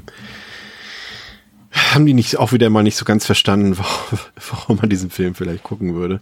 Und dann, äh, Theresa, gibt's diesen Nachklapp, äh, in, dem, in, in dem das Schmierentheater quasi am Ende nochmal aufgelöst wird. Natürlich hat Scott überlebt und der schmierige Kater will Amy um den Finger wickeln dort und ähm, die beiden tricksen ihn aus und äh, rächen sich dann an ihm und foltern ihn auch dann noch am Ende mit der Fräse. Da hätte man auch vielleicht noch mal, vielleicht grafisch ein bisschen was zeigen können, aber da blendet der Film ja dann auch äh, leider direkt ab. Ähm, das war ja dann irgendwie schon vorhersehbar, als die Szene angefangen hat, ne? Ja, mich jetzt auch nicht gewundert, wenn. Weil warum sollte Amy auf einmal turnen? Das hätte irgendwie nicht gepasst. Ja, aber naja, weil ähm, Scott, ja, Scott sie ja auch schon mal betrogen hat. Das wären wir ja nämlich auch, ne? Deswegen hat er sie nämlich auch gar nicht verdient, ne? Ja, ja, auf das ist ja Fall richtig. Wäre der Film halt so, ist, ja. ist der so blöde an dem Punkt schon. Also an dem Punkt, wo klar wird, Carter hat das gemacht, weil er was von Amy möchte, ist der so blöde, dass ich ihm auch echt zugetraut hätte, dass sie Amy dann am Ende so gewesen wäre, ah ja, Carter, jetzt brauche ich die starken Arme eines Mannes, ich kann diesen Verlust sonst nicht, nicht ertragen. Und der ist so, mhm, ja, komm her, Amy. Und dann hätten sie bis in alle Unendlichkeit zufrieden gelebt oder so. Das hätte ich dem Film schon zugetraut. Einfach weil der an dem Punkt schon so blöde und bescheuert geworden ist. Also spätestens nach dieser bescheuerten Explosion da auch dachte ich mir so, nein, ich bin einfach raus. und es hätte mich nicht gewundert. Und dass sie ihn noch mal rausgeholt haben, ich weiß überhaupt nicht, was ich bescheuerter finde eigentlich, dass der Typ noch lebt. Oder wenn Amy ihn doch tatsächlich genommen hätte. Vor allem auch, dass Amy dann auch wirklich direkt so ist, so, ja, ich, ich bringe den jetzt auch einfach um und, und ich mache da irgendwie mit. Also wäre jetzt irgendwie auch nicht mein erster Impuls, so bei dem Spiel dann noch mitzumachen, dann so eine Leiche in meinem Keller zu haben. Aber gut. Ich habe auch nicht ganz verstanden, wann das tatsächlich spielte. Also in der Netzangabe hieß es irgendwie ja einige Zeit später. Aber also es steht ja schon diese Urne, also in Anführungszeichen Urne da von Scott, glaube ich. Ne? Die, da stehen sie mhm. ja beide vor. Aber gleichzeitig ist, ist ähm, Carter ja zum Trösten da, was für mich suggeriert, dass es das jetzt nicht erst fünf Monate später ist, sondern irgendwie drei Tage mhm. später und, und Scott hätte sich jetzt auch nicht so lange irgendwie, glaube ich, versteckt halten können. Also spielt das jetzt irgendwie gefühlt sofort danach? Also ist quasi Carter direkt zu ihr gefahren, hat gesagt, ah, sorry, eigentlich hier ist die Urne. Nee, das geht ja auch nicht. Der kann ja nicht die Urne mitgebracht haben. Es, es muss eine Art Beerdigung. es aber auch geil. Trau das ist halt, das macht halt so quatschig. Es muss eine Art Trauerfeier gegeben haben. Es muss alles schon quasi, keine Ahnung, Sterbeurkunde unterschrieben. Da muss auch dann, da, bei der Explosion muss mal Untersuchung stattgefunden haben. Das also, das ist, äh, echt, also da wird der Film wirklich zur Satire äh, und, also, oder ja, zu einer Farce seiner eigentlichen Idee. Das ist kompletter Quatsch. Ja. Ja. Ja, äh, was sollen wir sagen? Ähm, ich, 10 von 10. Nee, nicht ganz. Ähm, ich finde, der Film macht inhaltlich echt so, also das Ende, wie gesagt, alles Quatsch, ne? Aber er macht so ein, zwei Dinge ganz gut, offeriert, wie gesagt, ein paar neue Elemente, ähm, Elemente, hat einen Twist am Anfang, der, wie gesagt, jedes Mal wieder bei mir funktioniert. Aber da will einfach nicht so richtig dieser Funke überspielen. Ich habe keinen Spaß mit dem Film. Ähm, also er unterhält mich nicht, er unterhält mich auch nicht auf der Gewaltebene, weil dafür sind die Erwartungen einfach nach Teil 1 und 2, die ja nun wirklich, muss man ja sagen, schon zu den härtesten Filmen überhaupt gehören in ihren ungeschnittenen Versionen.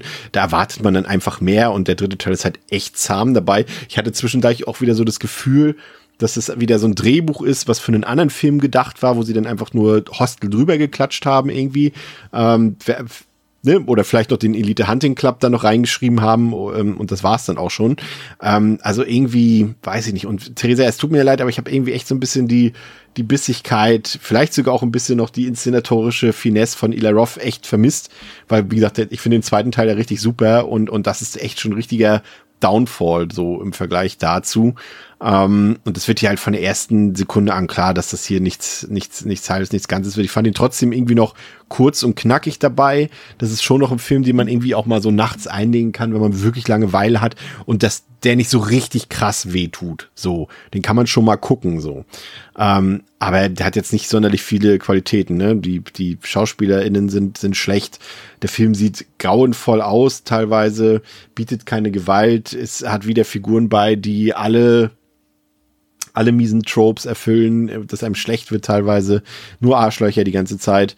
Aber ja, ich muss trotzdem sagen, ich, ich als ich den jetzt vorgestern wieder geguckt habe, dachte ich so, er komm, gib mir noch einen Hostelfilm. Ich will noch mehr. Von mir aus macht auch noch, noch so ein Remake wie der vom ersten Teil mit ein bisschen Production Value, aber ich habe schon noch Bock jetzt auf ein Hostel 4 irgendwie. Also gib mir das. Aber gleichzeitig zu diesem Film, ähm, Pascal, wäre die wahre Folter, glaube ich, ähm, wenn man vor Publikum gefesselt Hostel 3 gucken müsste. Das wäre die wahre Folter und schlimmer als all das, was die hier in dem Film äh, durchleben müssen. Aber ich bin trotzdem noch bei gnädigen 2 von 5, weil es hätte auch schlimmer sein können. An mich geht ja. das?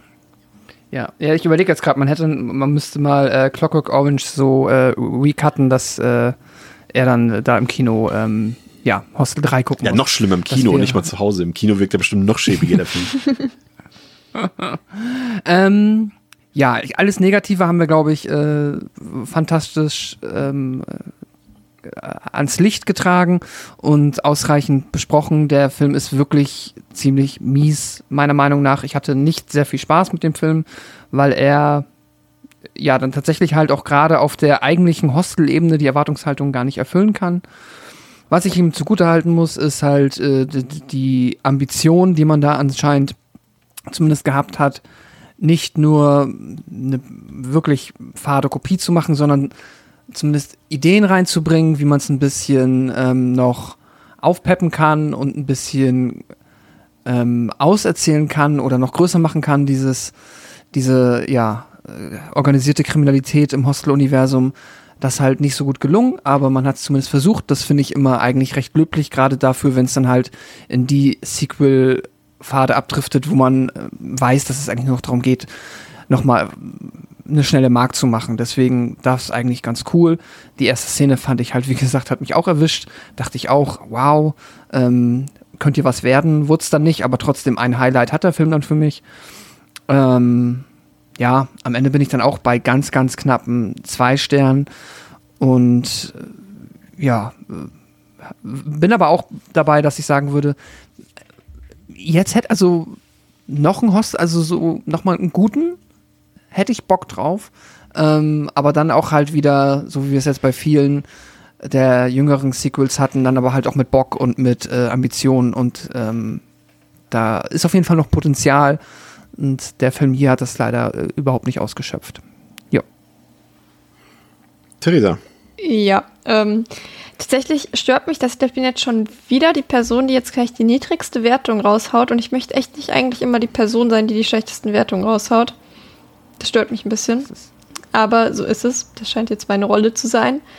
Ich kann mich eigentlich allem nur anschließen, was ihr bisher gesagt habt. Ähm, hatte, würde mit anderthalb Sternen mitgehen, aber also für mich zählt auch eher das, was du, Chris, eben zum Abschluss gesagt hast, so der macht, der könnte schlimmer sein. Und das denke ich mir an ein paar Ecken so, ja, das war jetzt nicht gut, aber es könnte doch schlimmer sein.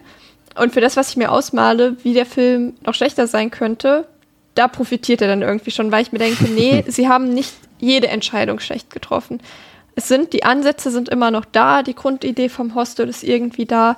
Sie hatten ein paar ambitionierte Ideen, haben irgendwie versucht, dieses Setting noch ein bisschen zu erweitern. Ob es jetzt was gebracht hat, eher nicht, aber das ist eine andere Geschichte. Sie haben sich ein bisschen, sie haben ein bisschen was versucht. Ich hatte nicht das Gefühl, dass da wirklich überhaupt gar keine Gedanken reingeflossen sind. Und ja, sie haben halt leider das, oder halt einige der schlechtesten Sachen, sowas wie Charakterzeichnung halt übernommen. Da hätte man halt echt irgendwie allein da schon mal viel rausholen können, wenn man das halt hier mal gebacken bekommen hätte. Obwohl die im zweiten Teil, die Mädelstruppe, ist ja eigentlich auch ganz sympathisch soweit.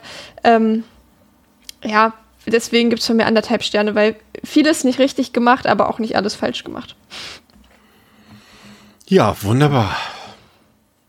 Also erfüllt er letztendlich, Pascal, irgendwie doch die Kategorie Best Worst Sequels, ne? Scheißfilm, aber noch irgendwie ist es ein Film, den man hm. doch irgendwie gucken kann ohne dass man am Ende wirklich so richtig schlecht gelaunt ist. Also es ist jetzt irgendwie nicht so ein American Psycho 2, ne? Obwohl der war ja auch in dieser nee. Kategorie, also. Aber der, der ja. ist theoretisch kein Best-Worst-Sequel gewesen. Richtig, obwohl ich den wahrscheinlich eher nochmal gucken würde, einfach nur, weil der wieder, da sind wir bei dem Thema, der ist so obskur, dass äh, der schon wieder, ja, ähm, so sein eigener Fiebertraum ist. Dafür ist der dann halt hier wieder zu unspektakulär. Aber äh, auch trotzdem ist der nicht unguckbar und äh, keine Ahnung, geht der auch nicht lang. Also wenn man dann einen Hostel Rewatch macht, äh, hat man jetzt, kann man den auch ruhig einfach noch hinten ranhängen, I guess. Wir haben ganz ähm, vergessen, uns zu entschuldigen zu Beginn dieser Episode, fällt mir gerade ein. Entschuldigt bitte, dass wir heute nicht über Deep Blue Sea geredet haben, fällt mir gerade noch wieder ein. Was wir letzte Woche äh, versprochen haben, bis uns einfiel, dass André gar nicht da ist und wir euch, äh, weil das ist Andres absoluter Lieblingsfilm, euch das nicht äh, vorenthalten wollen, dass André dabei ist. Und jetzt muss ich gestehen, jetzt weiß ich gar nicht, ob wir nächste Woche über Deep Blue Sea reden oder über den Film Idee. Phantoms oder ob wir das jetzt einfach mal offen stehen lassen. Ja, theoretisch steht da Phantoms in unserem Sendeplan. Aber da wir ja jetzt über Deep Blue Sea eigentlich reden wollten und das getauscht haben mit Hostel, da müsste eigentlich wiederum Deep Blue Sea jetzt kommen. Ich glaube, wir nehmen Deep Blue Sea nächste Woche, weil sonst sind die Leute zu sehr enttäuscht, wenn wir es jetzt noch mal eine Woche aufschieben. Deep Blue Vielleicht Sea. sagen einfach ohne Gewehr. Ohne Gewehr, genau. Unter Vorbehalt. Deep Blue Sea. Mhm kriegen wir hin. Und falls nicht, dann Phantoms. Ist beides geil. Also von daher. Ähm, vielen Dank für eure Aufmerksamkeit. Vielen Dank für eure Unterstützung. Wir hoffen, es hat euch gefallen. Kommt äh, gut durch äh, diese sonnigen Tage durch. Ähm, genießt den Sommer, wenn ihr das könnt. Und wenn nicht, es ist vollkommen legitim, wenn ihr zu Hause euch einschließt, Filme guckt, zockt. Gibt viele geile Spiele gerade. Oder gar nichts macht und im Bett liegt und schlaft. Das ist alles legitim. Hauptsache, ihr fühlt euch wohl. Das war das Wort zum Sonntag. Macht's gut. Bis zum nächsten Mal. Bei Devils and Demons mit Theresa, mit Pascal und mit mir. Ciao, ciao. Tschüss. Tschüss.